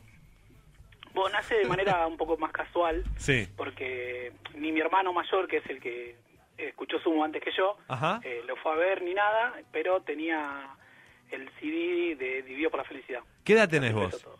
Yo 32. 32. O sea que llegaste un poco tarde, pero sos más fan de, de Dividido, de las pelotas. No, no tengo preferencia. Ah, Me ok. gustan las dos por igual, no, no. Todo igual. Pero te gusta Sumo, te gusta Sumo, te gustan las pelotas y te gusta Divididos. Sí, sí. Obviamente que me gusta mucho más Sumo que las demás bandas, ¿no? O sea, que sus hijos. Me gusta más el padre que todos los hijos. O sea que arrancaste con el compact que- o el disco, vinilo, no sé, que te dejó tu hermano. No, para que eso es una historia un poco más larga y más divertida. Ah, bueno, dale, tenemos dos lo horas, tenemos tres horas, cuatro. Empezá. De- después mi hermano lo vendió al CD, me quedó un, un cassette trucho que todavía lo tengo, que Bien. es el objeto de la colección. Pero bueno, el, el meollo de la cuestión, o lo que hace que yo escuche Sumo, es que yo era muy chiquito, tenía 4 o 5 años, Sí. y a mí me llamaba mucho la atención lo que escuchaba. O sea, yo escuchaba rectes y a mí me gustaba mucho la melodía, Ajá. tarareaba o pronunciaba. Yo aprendí a pronunciar antes que hablar en inglés, o sea, es como que se me incorporó ciertas cosas que no... Ah, pero tu hermano era un enfermo mental, escuchaba Sumo todo el día. Claro, exactamente. Y después me escondía el CD para que yo no lo escuchara. Ok. Y, y bueno, yo del CD no escuchaba eh, dos temas. No escuchaba Y no acabes Ajá. y Dividido por la felicidad. Ajá. ¿Por qué? Porque a mí me daba miedo cuando Luca entraba en No acabes que entraba el grito. Sí. No lo escuchaba. Y Dividido por la felicidad tampoco cuando Luca gritaba perra, gritaba así como muy grande. Entonces, También eso- te daba miedo. exactamente, esas cosas evitaban que yo escuchara esas dos canciones. Bien. Eh, y bueno, pasó el tiempo y cuando cumplí 12, o sea, hace 20 años más o menos, Sí. eh, arranqué a, a coleccionar. Mi primer recorte fue un, un suplemento de Clarín que salía De- de Logras Cumbres, por eso de- te digo que más o menos me acuerdo la fecha. Del sí. Eh, no, de espectáculos. Ah, de espectáculos de Clarín. Un recorte. Ajá. Y, Y empezaste a recortar eh, notas de, de Sumo. claro, empecé a recordar esa infancia que yo había perdido ese cassette porque quedó el cassette perdido en casa, pero no yo no seguía escuchando Sumo desde los 5 hasta los 12, lo escuchaba por la radio por ahí. había cosas que Pero no empezó como una, como una colección, sino simplemente como algo que te gustaba. Claro, exactamente, pero a los O 12... te recordaba cuando eras chiquito. Claro, exacto. Contame. Claro, pero a los 12 arrancó de manera activa la colección. O sea, empecé a ir a revisterías, a cuevas, eh, lugares así, kioscos, eh, y empecé a ver suplementos, recortes, y me empezó a llamar la atención, eh, me podría haber llamado la atención otra cosa, ¿no? Pero me llamaba la atención porque era un tipo que había venido de otro lugar del mundo, Claro. había llegado acá, eh, hablaba tres idiomas, o sea, era como, me llamó la atención, primero.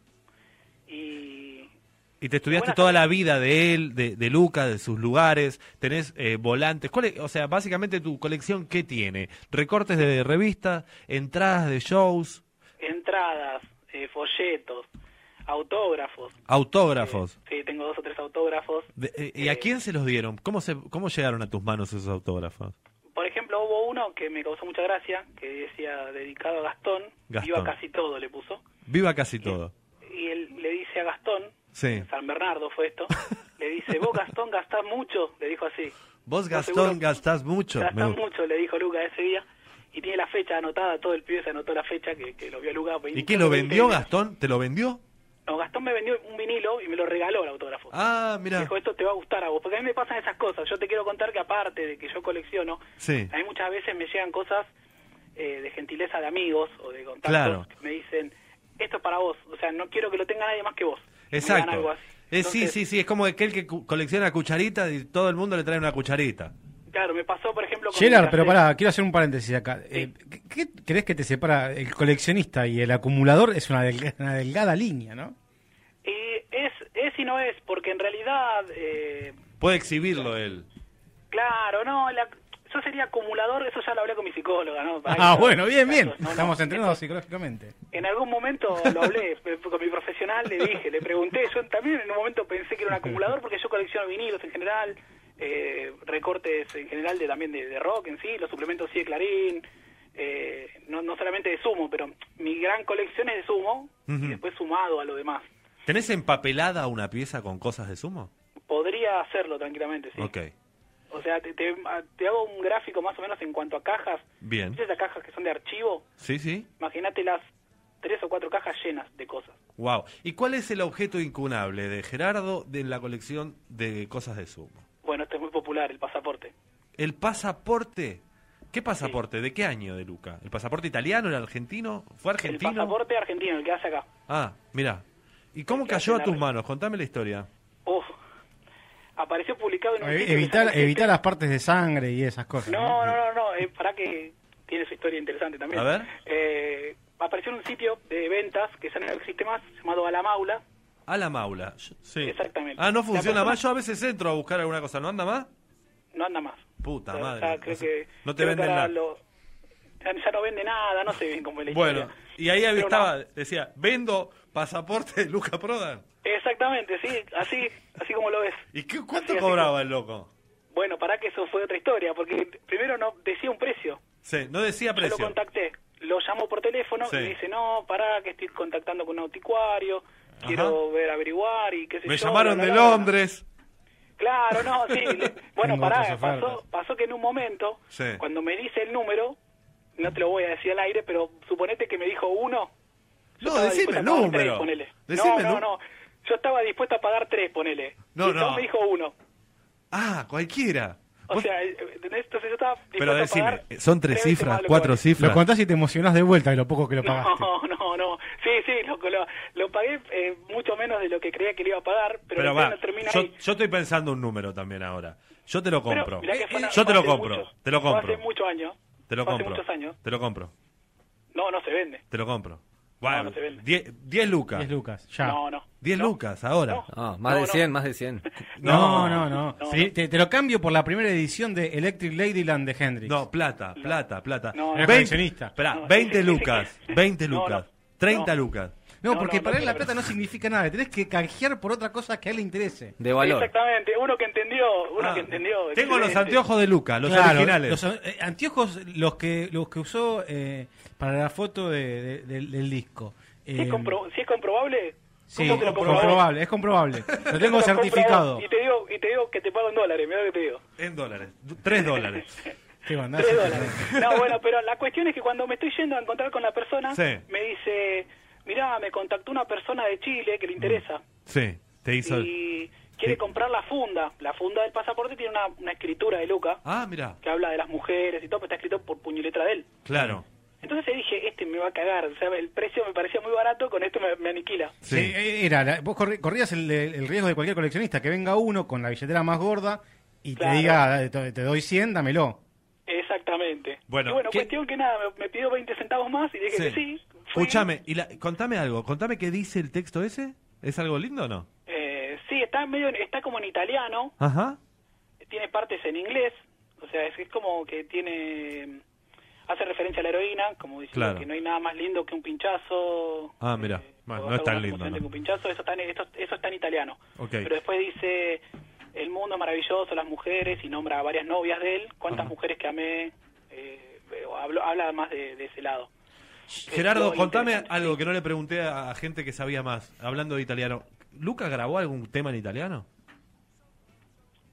¿De qué estaríamos hablando? ¿De discografía ilegal o de discografía legal? Porque ilegalmente existen varias varias canciones que él grabó. Me gusta que le digas ilegal. no es, o sea, no es ilegal. Son registros ilegales que pirateó la gente, que pirateó la gente para que gente como yo lo tenga. Ok. O sea, eh, tengo entendido que no dentro de lo que sería el, La discografía oficial de Sumo. oficiales. No, no, solamente, no solo de Sumo, sino de Luca. Ok, de Luca. Yo te puedo decir que, por ejemplo, Luca, la primera grabación de Luca es con una banda que se llamaba New Music, que era que era una banda inglesa, que él era novio de Julie, que era la hermana del cantante, Julie Sí. Manfield. Mira. Y en la canción Luca dice They Don't Want Your Name, que es una parte de un estribillo de una canción que se llama Living by Numbers. Ajá. Esa es la primera grabación que existe vocal de Luca. Bien. Gerardo, la última. Se- 60 lucas. La última tuya, yo tengo una mía. 60 lucas. No, no. Puta madre. No tiene precio. Hay cosas que no tienen precio realmente. No, pero Tebo no Eh, entiende eso. Tebo, para Tebo todo, Todo es tiene plata, precio, todos tenemos precio. No, no, no. Hay cosas que no tienen precio. Como por ejemplo, te, te cuento una yo. Dale. Eh, hace poco conseguí un test pressing, un vinilo, que es con etiqueta blanca, que Sí. es lo primero que prensan la compañía para probarlo. Es, compré es valioso, eso se, se cotiza. Eso sí cotiza. Sí. Eh, y se lo compró un muchacho que trabajó de cadete en el año 84 y me Sí. contó cosas de la grabación, me dio la planilla cuando mandan a prensar, fotocopia de las letras de las canciones que mandaron a Sadaik. O sea, eso no tiene precio, ¿entendés? Hay cosas que no tienen... Escúchame, ¿y puedes hacer un favor para la radio? Digo, mandar una A ver. foto, por ejemplo, del pasaporte, como para que nosotros lo subamos a las redes, algo que a vos te parezca interesante para, para compartir con, con la gente de Radio Ciudad acá en Ituzaingó. Eso No hay te- ningún problema. ¿No hay- no hay drama Sí, con eso? Eh, y vos te, jactás porque, a ver, el coleccionista tiene un poco de egocentrismo, Diego digamos, se está ¿no? riendo un poco. ¿eh? No, me- no, si me estás viendo en el streaming, mira, no me estoy riendo. Eh, yo soy coleccionista, me encanta, yo coleccionaba de todo. Eh, de hecho, tengo vinilos, después charlamos, porque tengo uno de Hendrix buenísimo. Eh, pero no, tenés eh, a- ese dato que vos creés que no lo tiene ningún otro, eh, ya sea alguna, alguna perlita personal o, o musical. ¿Tenés algún dato que vos decís, no, esto, todos los que dicen que saben están tirando errónea esta información? Esta información es de esta manera. Eh, Sí, ¿tenés, pero pasó con antes de que exista el libro de Jalil, mucha gente creía que Luca había muerto otra cosa y ¿De qué creía la gente que había muerto Luca? de cirrosis Ajá. y no es eh, este- están equivocados y si no lo saben lean el libro de Jalil así le hago prensa a Jalil también soy Sí, Jalil estuvo con nosotros hace un ratito. Jalil es de los buenos, ¿no? Sí, Jalil es de los es de buenos. buenos. ¿Quiénes Jalil son de de los los buenos. malos? Uf, no no mejor no decir otras cosas Che, decía contame otra cosa. ¿Fuiste hoy al cementerio? sí estuve un rato ¿Tuviste? ¿Había Un mucha rato, gente? Después del trabajo fue. Bueno, esperá que me lo cuente él, ¿no? Bueno, pero- Sí, Perdón, me emociono. sí había había gente Ajá. había gente Ok. Y ¿Dónde está Luca Eh, enterrado? en el cementerio de Avellaneda Ajá. Crisólogo Larralde al 4300 ¿Y es una tumba en la tierra, un nicho? Eh, es una tumba especial. está cerca de los nichos, eh, está cerca de la, de la Cruz Mayor. Bien. eh, estuvo en tierra hasta el año 96, cuando Claro. después lo, lo pasan en el 97, había mucho, mucha gresca en el fondo, eh, porque nada, los punky o eh, la gente un poco más eh, salvaje pintaba cosas en las tumbas ajenas, entonces vos ibas a visitar a tu viejo y decía, Luca vive, escrito en fibrón con aerosol en la tumba de tu viejo y no estaba muy copado encontrarse con eso, ¿no? Entonces decidieron las autoridades sacarlo de ahí y lo, lo pasaron a cerca de la Cruz Mayor y Ajá. pusieron una piedra que trajo Andrea de, Ah, Ahí la estoy viendo. ¿De dónde la trajo la piedra? de Córdoba. La trajeron en un flete, en un camión y Lucas está ahí abajo, lo confesó Andrea. Ah, mira vos. Todavía la gente discute dónde está Lucas, que allá, que acá, que en Estados Unidos. Un día un policía del cementerio me dijo que estaba en Estados Unidos y me empecé a reír, fue muy gracioso. Sí. Che, Gerardo, mil gracias, loco. eh, que compartir tu pasión y tu, tu- idea y, esta cosa de buscar historias, ¿no? Porque más allá de los objetos, lo que veo que y que, se rescata es buscar historias de un personaje mítico de, nuestro rock nacional. eh, y tan valioso y tan novelada su historia, porque se fue eh, tan rápido, estuvo muy poco tiempo entre nosotros, o por lo menos acá en Buenos Aires, y que haya gente haciendo un, un trabajo arqueológico, buscando todos sus, sus recuerdos, es valioso. Gracias, Gerardo, por... Bueno, por- gracias. Y sí, sí, quería hacer hincapié en eso, de Sí. terminar, porque viste que el tiempo es tirano. Sí, sí, sí. Eh, que a mí me gusta también coleccionar historias. A mí me gusta mucho hablar con gente que lo conoció. Claro. O sea, por suerte tengo contacto con gente que fue amiga de él, que convivió con él, que habló con él. Y es muy rico conversar con esa gente. Disfruto mucho más eso que conseguir una revista. ponele. Bueno, hay una pregunta que le estamos haciendo varias, eh, a, a todos casi. Le hicimos a Jalil, le hicimos también a, a Timmy, y mm, que decía, ¿qué estaría haciendo Luca hoy? Eh, no te condiciono las respuestas anteriores, pero por ahí estuviste escuchando y me cagás, boludo. No, no, no escuché, Ah, así que voy a dar la- ¿Cómo no escuchaste? mía. Qué mal. Eh, Che, Yo te voy a dar mi punto de vista. sí, dale. Y vos si querés me podés putear, si querés vas a decir, eh, no puede ser, no, me, me estás dejando la respuesta trunca. A ver. Yo creo que la, la gente como Luca llega en un momento y se va en un momento indicado. Bueno, No te voy a decir, básicamente es lo mismo que dijo Jalil y... Bueno, eh, Timmy no, Timmy no. Timmy a- arriesgó un poco más pero a- al juego, pero mm, más allá de eso, tratando de saber que sí era un tipo autodestructivo y que, que se iba a ir y que no tenía mucho, o sea, llegó y así se fue, haciendo una especulación acerca de qué estaría haciendo musicalmente ahora, ¿podés arriesgar algo, Gerardo? ¿O querés? Y, y- pero es difícil. Creo que si me preguntás a mí, Sumo no existiría más. Ok, no existiría O sea, más sumo.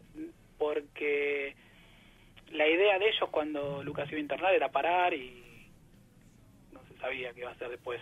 Claro.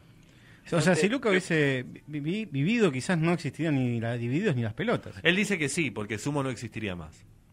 Sí, no sé si existirían como divididos o las pelotas, porque todo eso nace de una forma bastante cruda y desde el dolor. Total. Es como que no sé si existirían con la misma com- composición melódica. Gerardo, mil gracias. Loco, nos tenemos que ir, que está sobre vuelo, que nos eh, están volando sobre la cabeza, que tienen que tocar. Acordate de mandarnos. Mándame algo al WhatsApp si sos tan amable. Gerard. Dale, no hay ningún problema. Te quiero mucho, loco. Gracias, loco. Un abrazo. Sí, te quiero un montón, ¿eh? De verdad.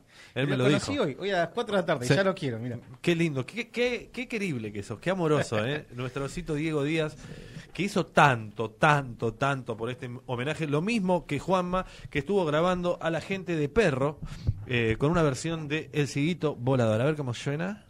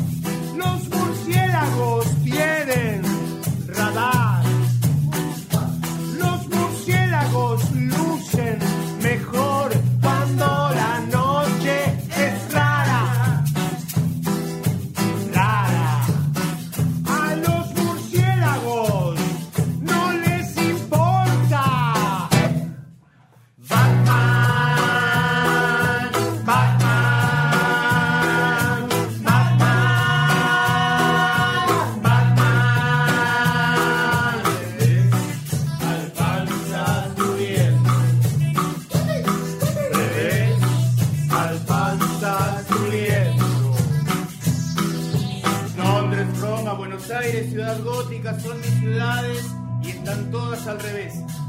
Gente que baila con la cabeza y que piensa y que vota y decide con los pies. Soy un tornado que gira para abajo, la mejor flor mostrando su raíz.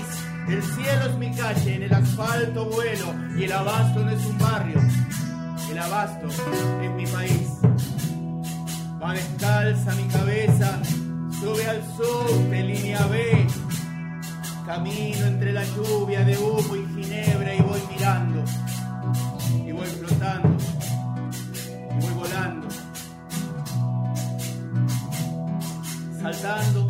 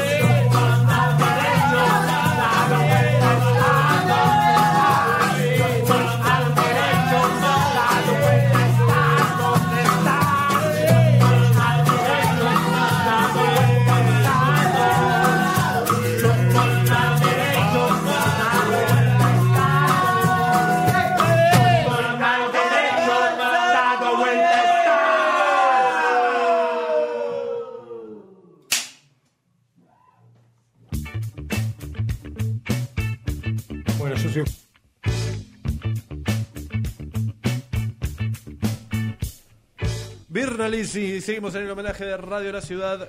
66 años cumpliría hoy Luca Prodan. Estás en Radio de la Ciudad. Nuestras redes 1169265570. Ese es el teléfono. Radio La Ciudad. Nos buscas en Twitter, nos buscas en Instagram, en Facebook, en Snapchat. ¿Existe? No, no, Snapchat no. ¿Cerró ese antro? Fotolog tampoco. Sí, bueno, ok. En Geocities. Y tenemos acá directamente desde, desde el celular de Diego que el pasaporte de Luca, que al final se lo compré al loco, ¿eh? Sí. ¿Cuánto, cuánto, cuánto pagó? 60 lucas. 60 lucas, Sí. ¿qué lo parió, eh? Al final que... no hay crisis en Tebo Lozazo. No, no, todavía no se lo pagué igual. Solamente le dije y me dijo, sí, 60 lucas sí. O sea que eh, él... ¿Cuánto decís que lo pagó? Hace unos años, dijo. Hace unos años. Y se Pero dijo si no que... quiso decir el precio es porque. Lo pagó 10 lucas. Más que eso no podés pagar. De verdad te lo digo, No, ¿eh? coleccionista, hay discos que se venden muy caros, boludo. Pero 10 lucas, un pasaporte de Luca Prodan. No, y pero ¿cuánto precio de reventa tiene eso? no tiene que- precio de reventa. Es Tiene una... precio de reventa, boludo. Alguien lo vendió, de hecho, él lo vendió. Sí.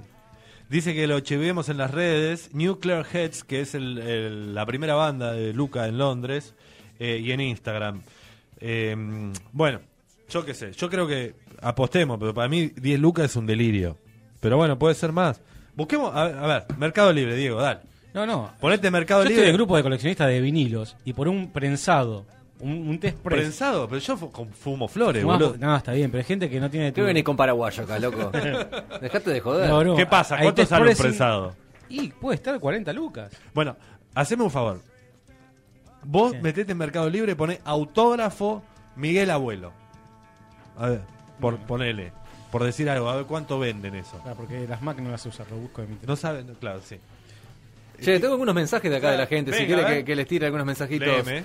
Dice, hola, aquí les envío una versión de heroína de grupo Bel Sumo. Fue grabado en vivo en un fogón sobre la costa del Río de la Plata en Martínez. eh, dice por acá, feliz día de Luca, feliz ¿Tenés día a el todos. play ahí? A ver, ponelo ahí, ponele ¿Lo play, pongo? ¿Tenés el play? A ver, Sí, Ponelo. lo- Medio caserín. Me gusta que hay alguien meando.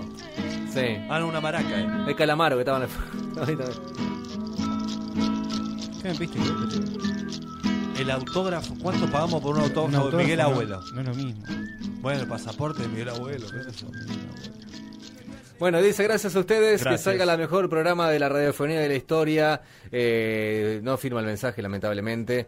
Hola, ¿qué tal? Soy Maru, de Presidente Derqui. Feliz cumpleaños a Luca Prodan, que viva por siempre en nuestros corazones. Aguante, Luca. Dice Aguante, presidente de Erki. Maru. Maru. Eh, hola, ¿me podrías pasar el link para escucharlos? No, no puedo pasártelo. Después te lo paso. Yo No, sí, no, www.radiolaciudad.com.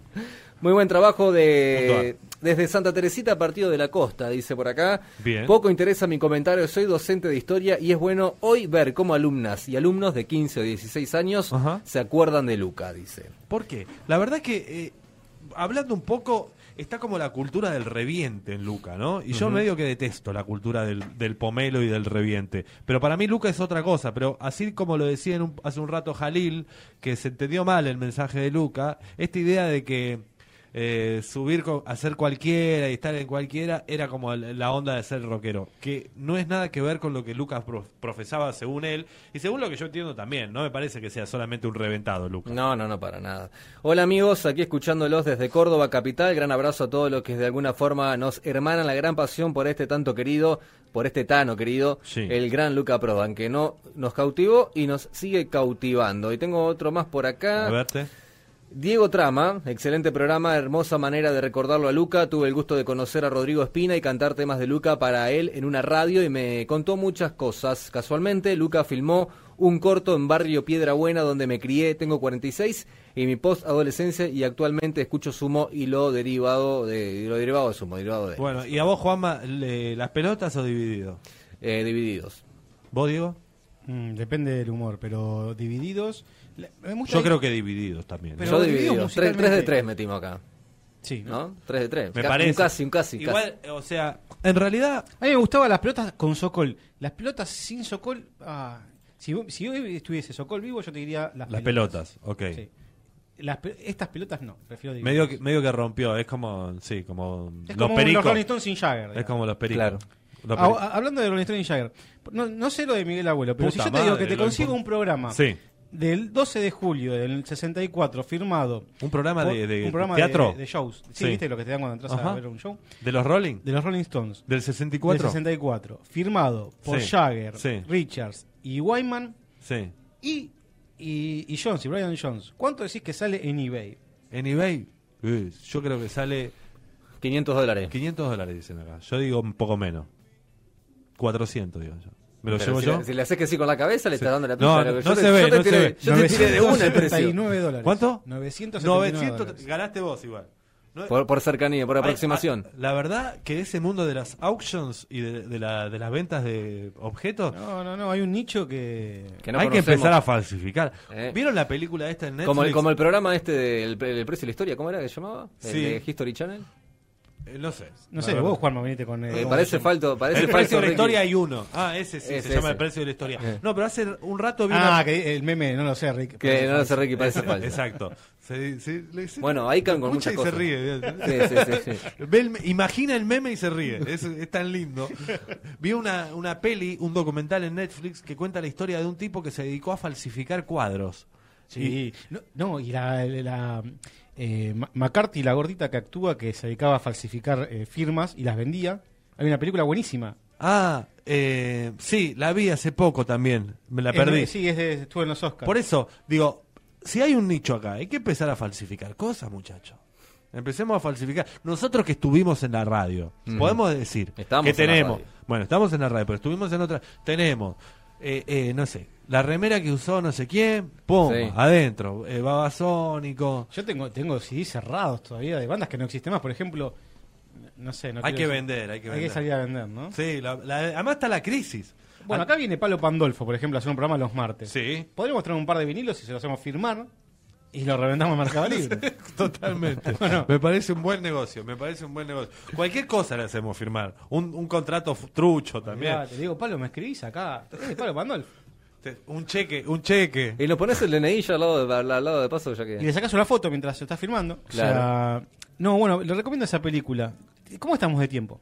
Y estamos ahí, eh, la gente de sobrevuelo está probando, ya así que en cuando esté pronto todo, ya largamos con sobrevuelo y vamos cerrando el especial de hoy. Dale. Bueno. Tenemos Calamaro todavía, que ¿Qué quiere- película quedó con quería? ganas de hablar Calamaro. Pero él quería recomendar algo. Juan. Ah, disculpe, disculpe. No, no, la de Melissa McCarthy, pero no, no, No se acuerda el nombre, nombre. Así que. Claro, entonces, eh, o sea, esas- esos son los momentos donde uno dice, mejor el Pará, silencio. ves, mira, Gary, pobrecito, me dice, Ah, me ah. arruinaron con la pregunta del cementerio. Espero que no haya ninguno de mi laburo escuchando. Quédate tranquilo. ¿Por Gary. qué? Porque él se había hecho la rata del trabajo. para ir al Claro, lo cementerio. prendimos- lo prendieron por fuego eso al yo aire. dije, no, no, viste, se fue después del trabajo. Ah, no sabía, no Pero sabía. No, Tebo lo mandó. Lo mandó tranquilo, al frente. No, no te va a estar escuchando.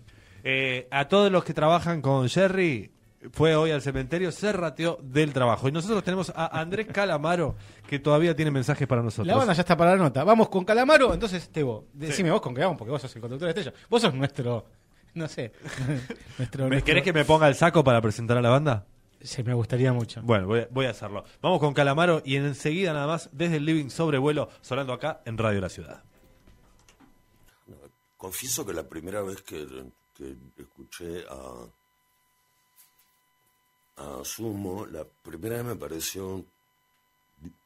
me- a la primera vez me sonaron más como Velvet, Velvet Underground.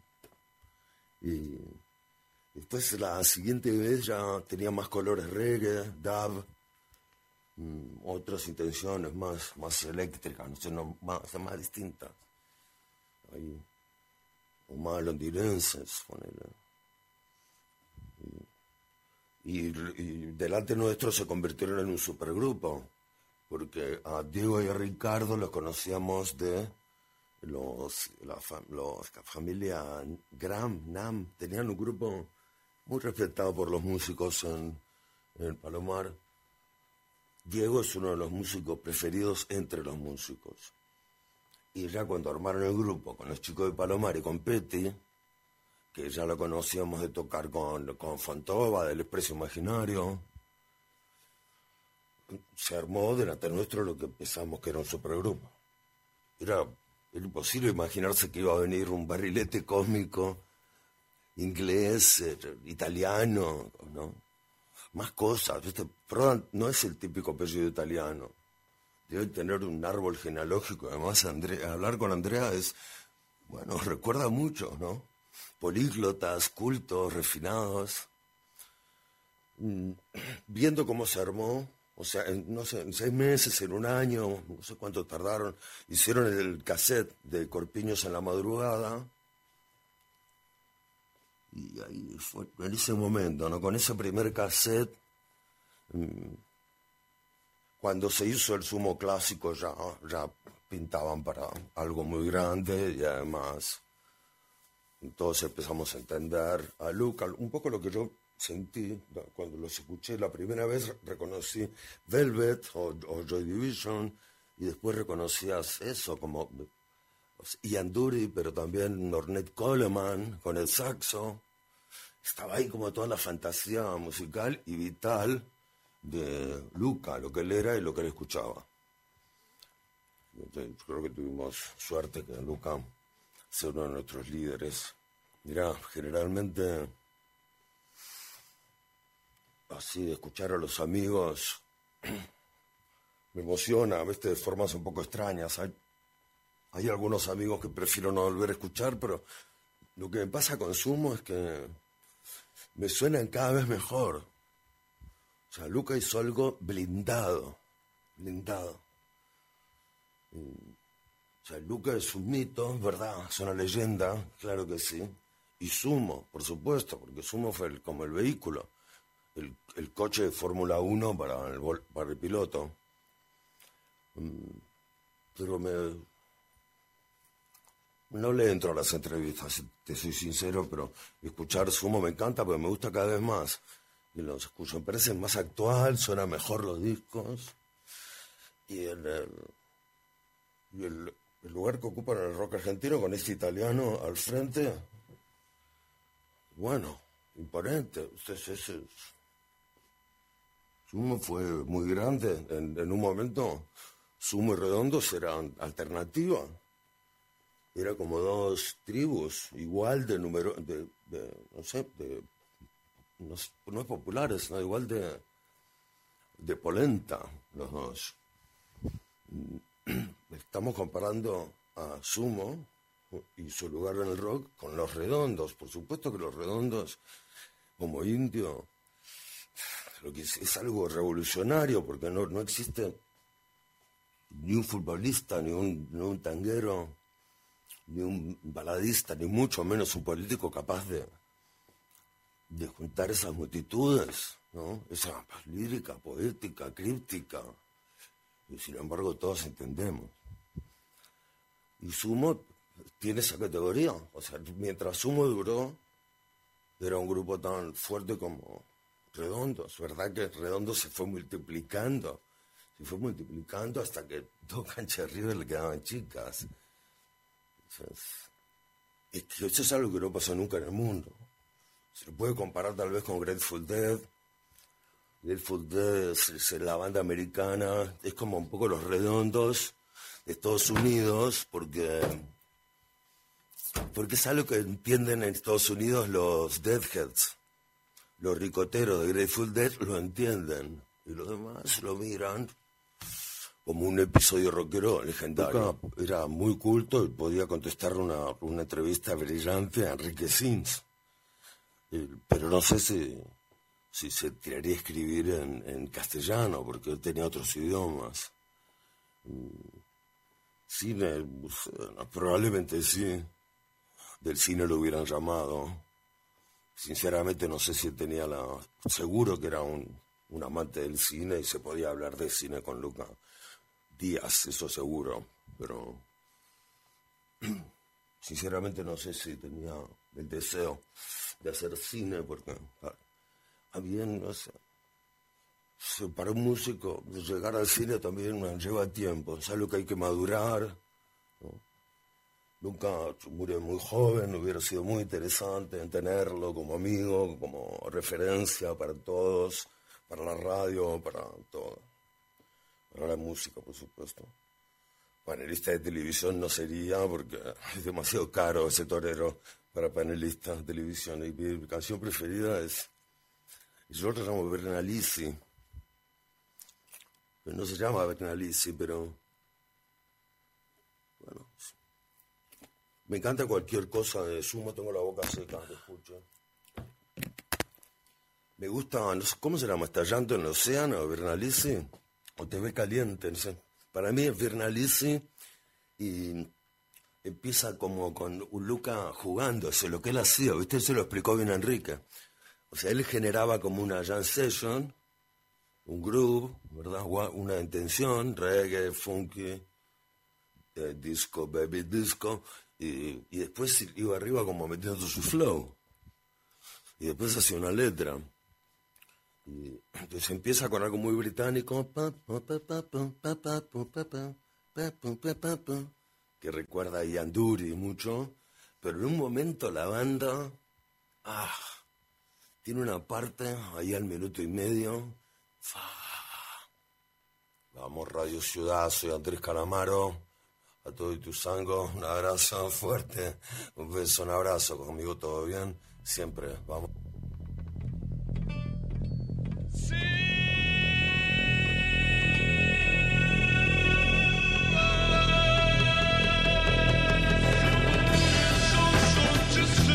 Y estamos acá desde el que tenemos acá en Radio de la Ciudad con Fede.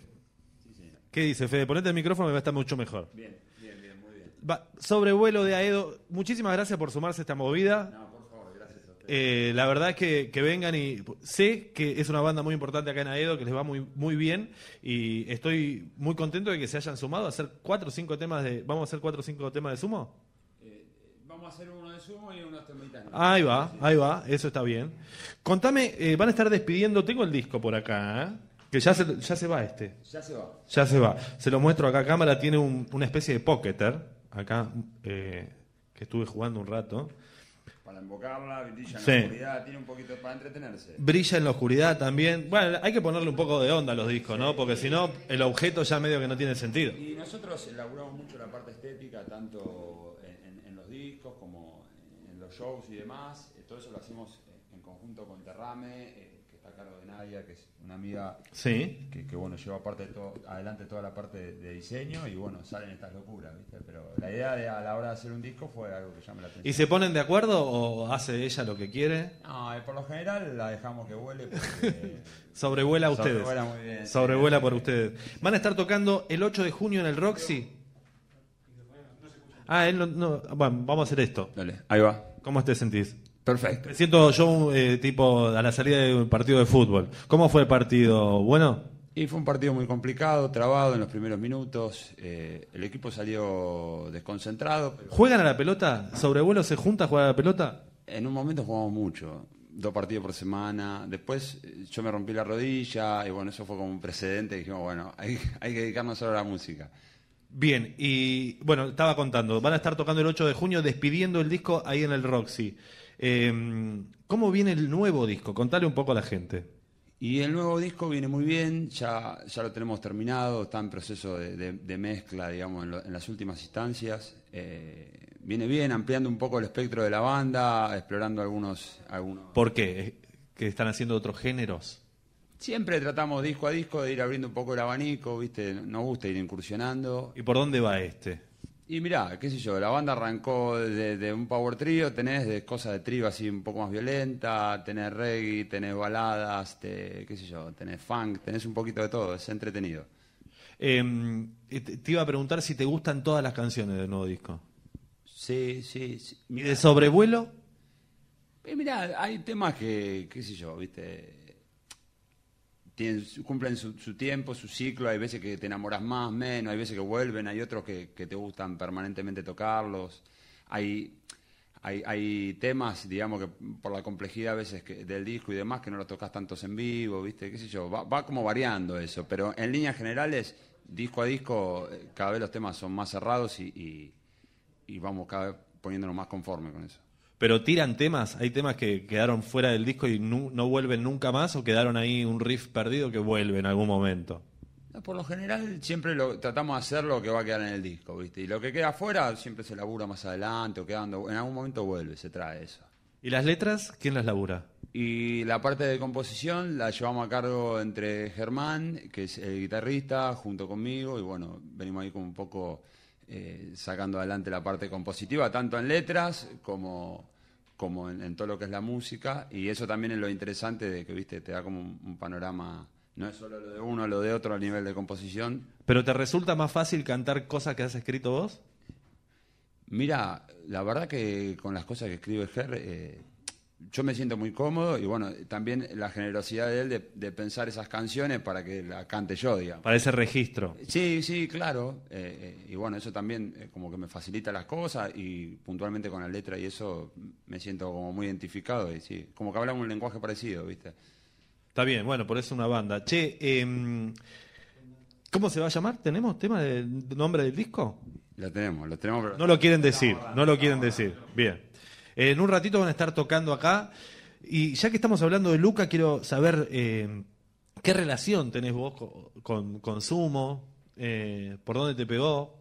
Y yo sumo mamé mucho particularmente por mi viejo, también nosotros vivimos toda la vida en Palomar, y bueno, nada, siempre ahí el barrio, Luca, Sumo, todo lo que tenía que ver relacionado, y bueno, ya, ya escuchás hablar de chico, eh, no solo de Sumo, sino de, de las bandas referentes de ahí, y bueno, una vez que escuché Sumo, no hay vuelta atrás, ¿viste? O sea, te, te atraviesa y bueno, es, eso es fabuloso, ¿viste? O sea, ¿Temas en inglés hacen ustedes, por ejemplo? no, puntualmente hoy vamos a hacer el primer tema en inglés. Después de 11 años de banda vamos a hacer el primer tema en inglés hoy. Es un inglés medio particular, pero bueno. Bueno, el de Luca también. El de Luca también era bastante particular.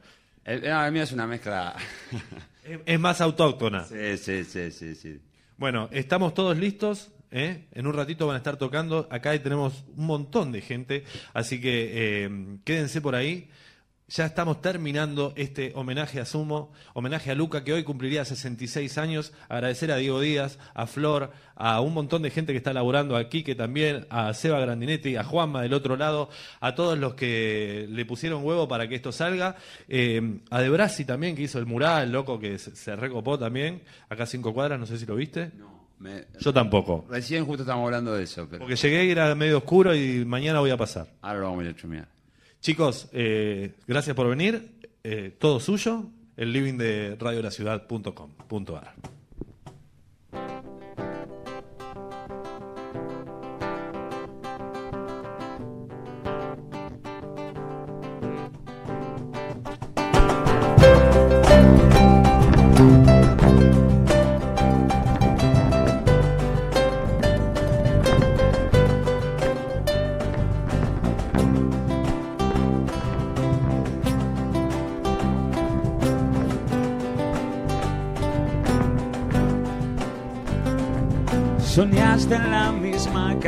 dos veces sin despertar.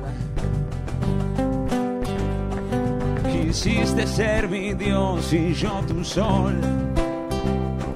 Y dejaste todo sin respirar. Ahora buscas por qué y yo ando sin saber qué baldosa floja voy a pisar, queriéndome mostrar la vida en un papel y ni siquiera te acordás lo que era andar en bicicleta.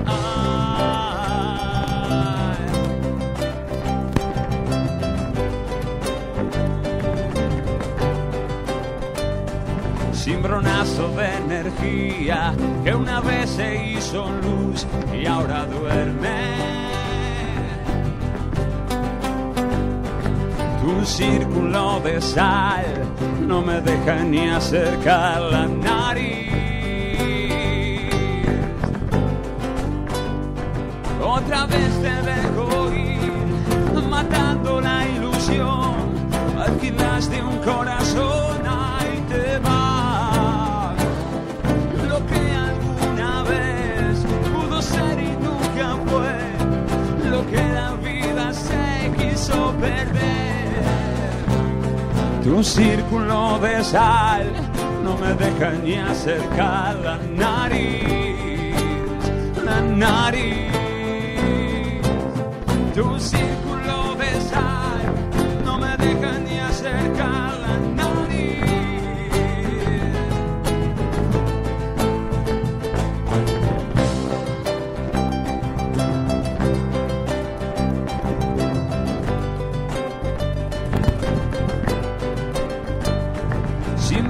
De energía que una vez se hizo luz y ahora duerme. Tu círculo de sal no me deja ni acercar la nariz. Otra vez te dejo ir, matando la ilusión. Alquilaste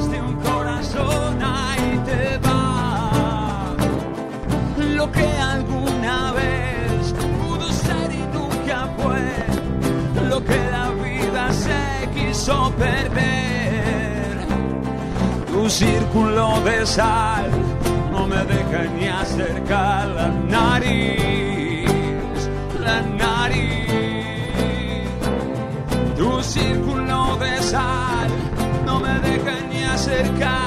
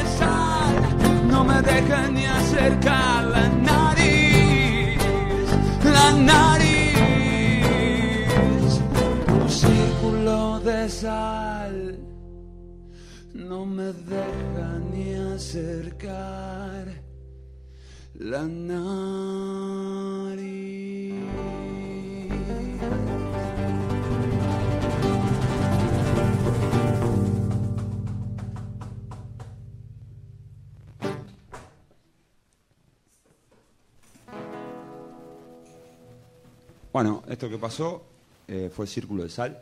Ahora vamos a seguir con otro tema del último disco, eh, que se llama, el- vamos con el ciclo. Se llama El ciclo de mis días. Oh, sí, oh.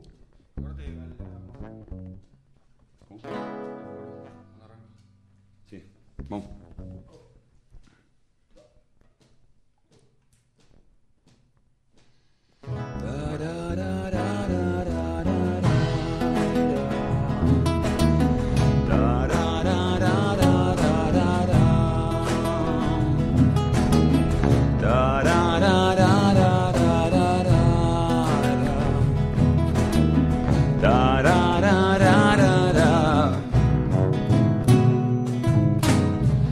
Sacarte el diablo a vos es más difícil que pedirle algo a Dios y a toda su tropa de santos.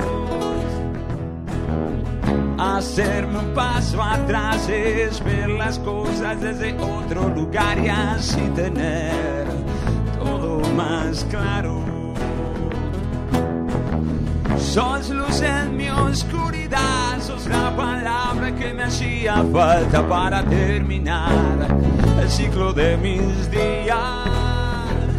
Ahora estoy donde quería estar, tratando de encaminar la situación que nos paraliza el corazón.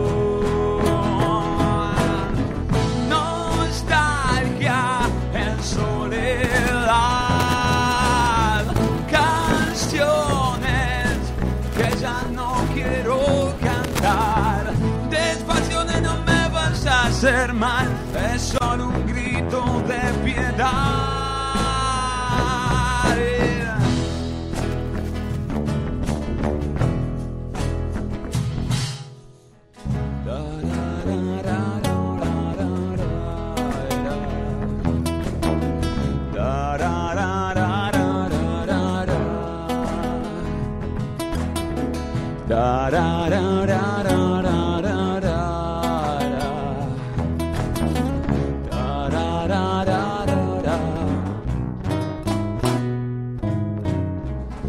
Desde que nací sé que voy a morir, desde que te vi muero por vivir. Mi último día al lado tuyo. De luna a luna llegó el amor y desde el árbol una hoja me marcó el punto clave de lo exacto. Tardo o temprano ya me da igual, le di 70 vueltas y algunas más para descifrar el ciclo de mis días. Ahora estoy donde quería estar, tratando de encaminar la situación que nos paraliza el corazón. Nostalgia en soledad, que ya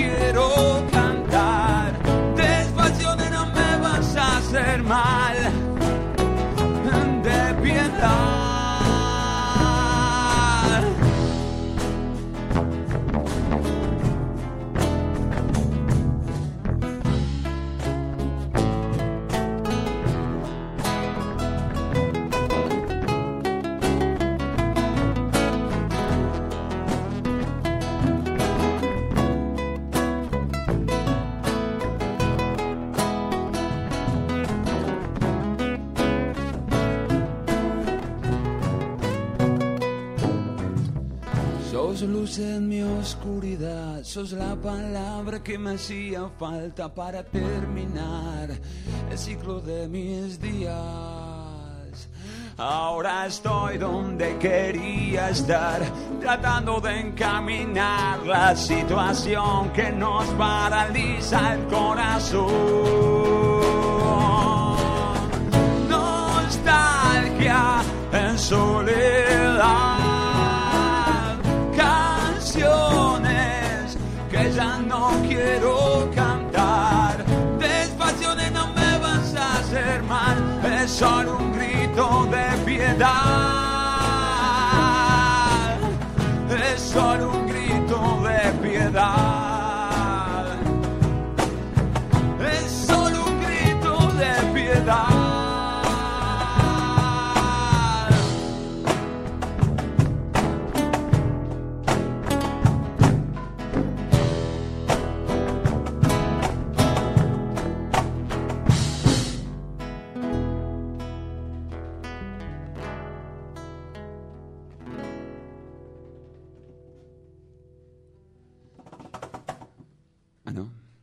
Pasó el ciclo de mis días. Una linda balada. Ahora vamos a vamos a seguir con, con Yo no sé nada. Nos vamos un poco más para arriba y después nos vamos al covercito de sumo.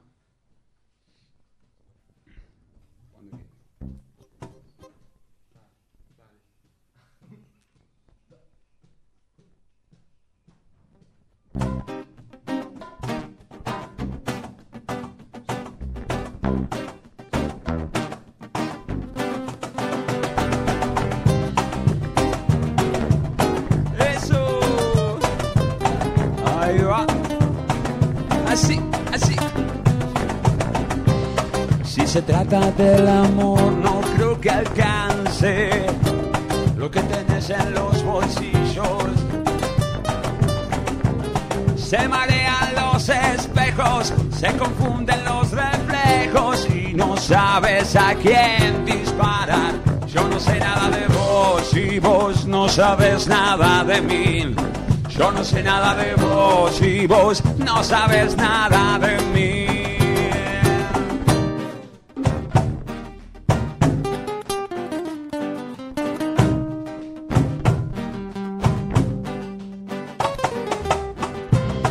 Me decías todo el tiempo que una historia de amor nunca tiene un final. Eso. Y que el camino de vuelta también puede ser de ida y la vida se empieza a quitar.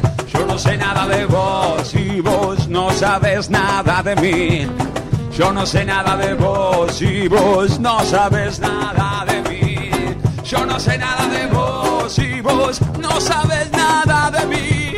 Yo no sé nada de vos y vos no sabes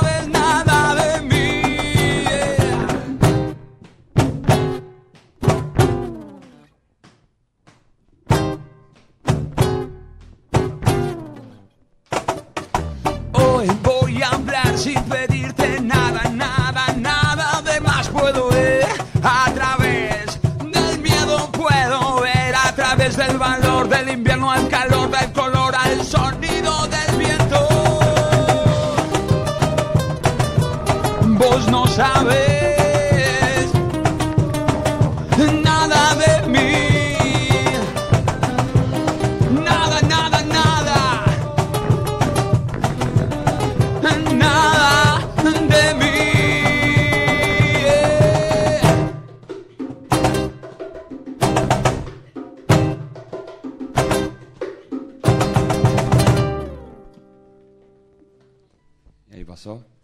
Nada. Muchas gracias. Bueno, ahora sí, vamos con el último. Vamos con el cobrecito.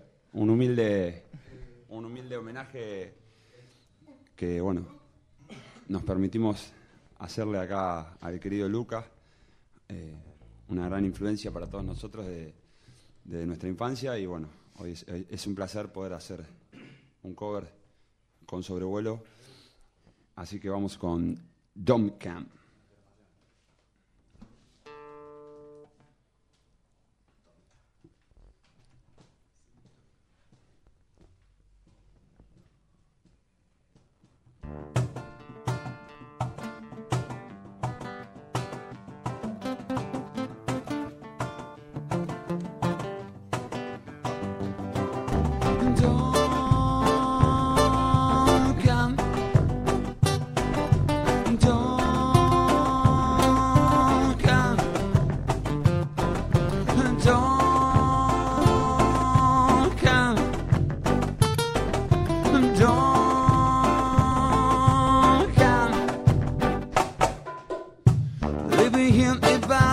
Babylon is oh so difficult.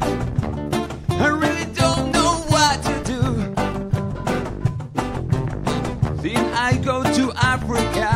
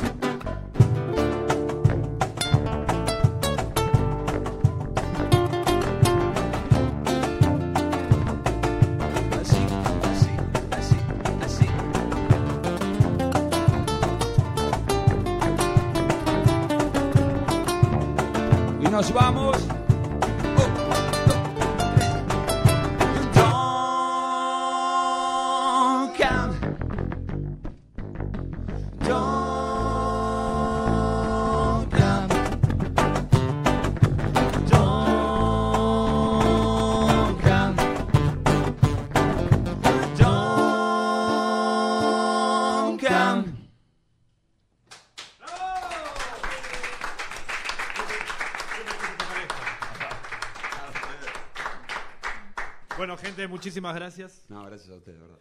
Eh, a todos los que estuvieron conectados, eh, agradecerles. A Flor, a Quique, a Dieguito Díaz, a Seba Sanguinetti, a, a todos los que hicieron esto posible. La verdad que fue una movida que para una radio chica es difícil y que toda la gente se sumó de onda eh, y estamos muy contentos. Esperemos poderlo hacer eh, para el nacimiento de Miguel Abuelo. Eh, para alguien, alguien que haya vivido por acá cerca. Sí, ellos, ya, ellos ya vienen sobre vuelo, va a estar viniendo Ya, para... lo tenemos, ya lo tenemos el de Miguel. ¿Ya? Ah, ¿Lo quieren hacer ahora? ¿Podemos? Te estás metiendo en el quilombo Bueno, solito. ah, bueno, solito, bueno. solito te metes en el quilombo. 8 de junio en el Roxy Sobrevuelo despidiendo el disco y se viene el tercero eh, pronto, muy pronto. ¿Este año? Ya lo estamos presentando. Ya lo estamos presentando. ¿Van a tocar temas? En el Roxy vamos a estar adelantando temas nuevos. ¿Cuatro? Tres, cuatro temas nuevos. Cuatro te- temas nuevos. ¿Qué me dice Quique? No sé qué me dice. Cuatro me dice. Cuatro empanadas creo que está pidiendo. Bueno, chicos, muchísimas gracias No, a todos. a ¿eh? Gracias a vos. Nos vemos la próxima y nos vemos el viernes que viene en Ituzaigón. ¿Sí? ¿Va a estar? Sí, creemos que sí. Chao, gente. Gracias.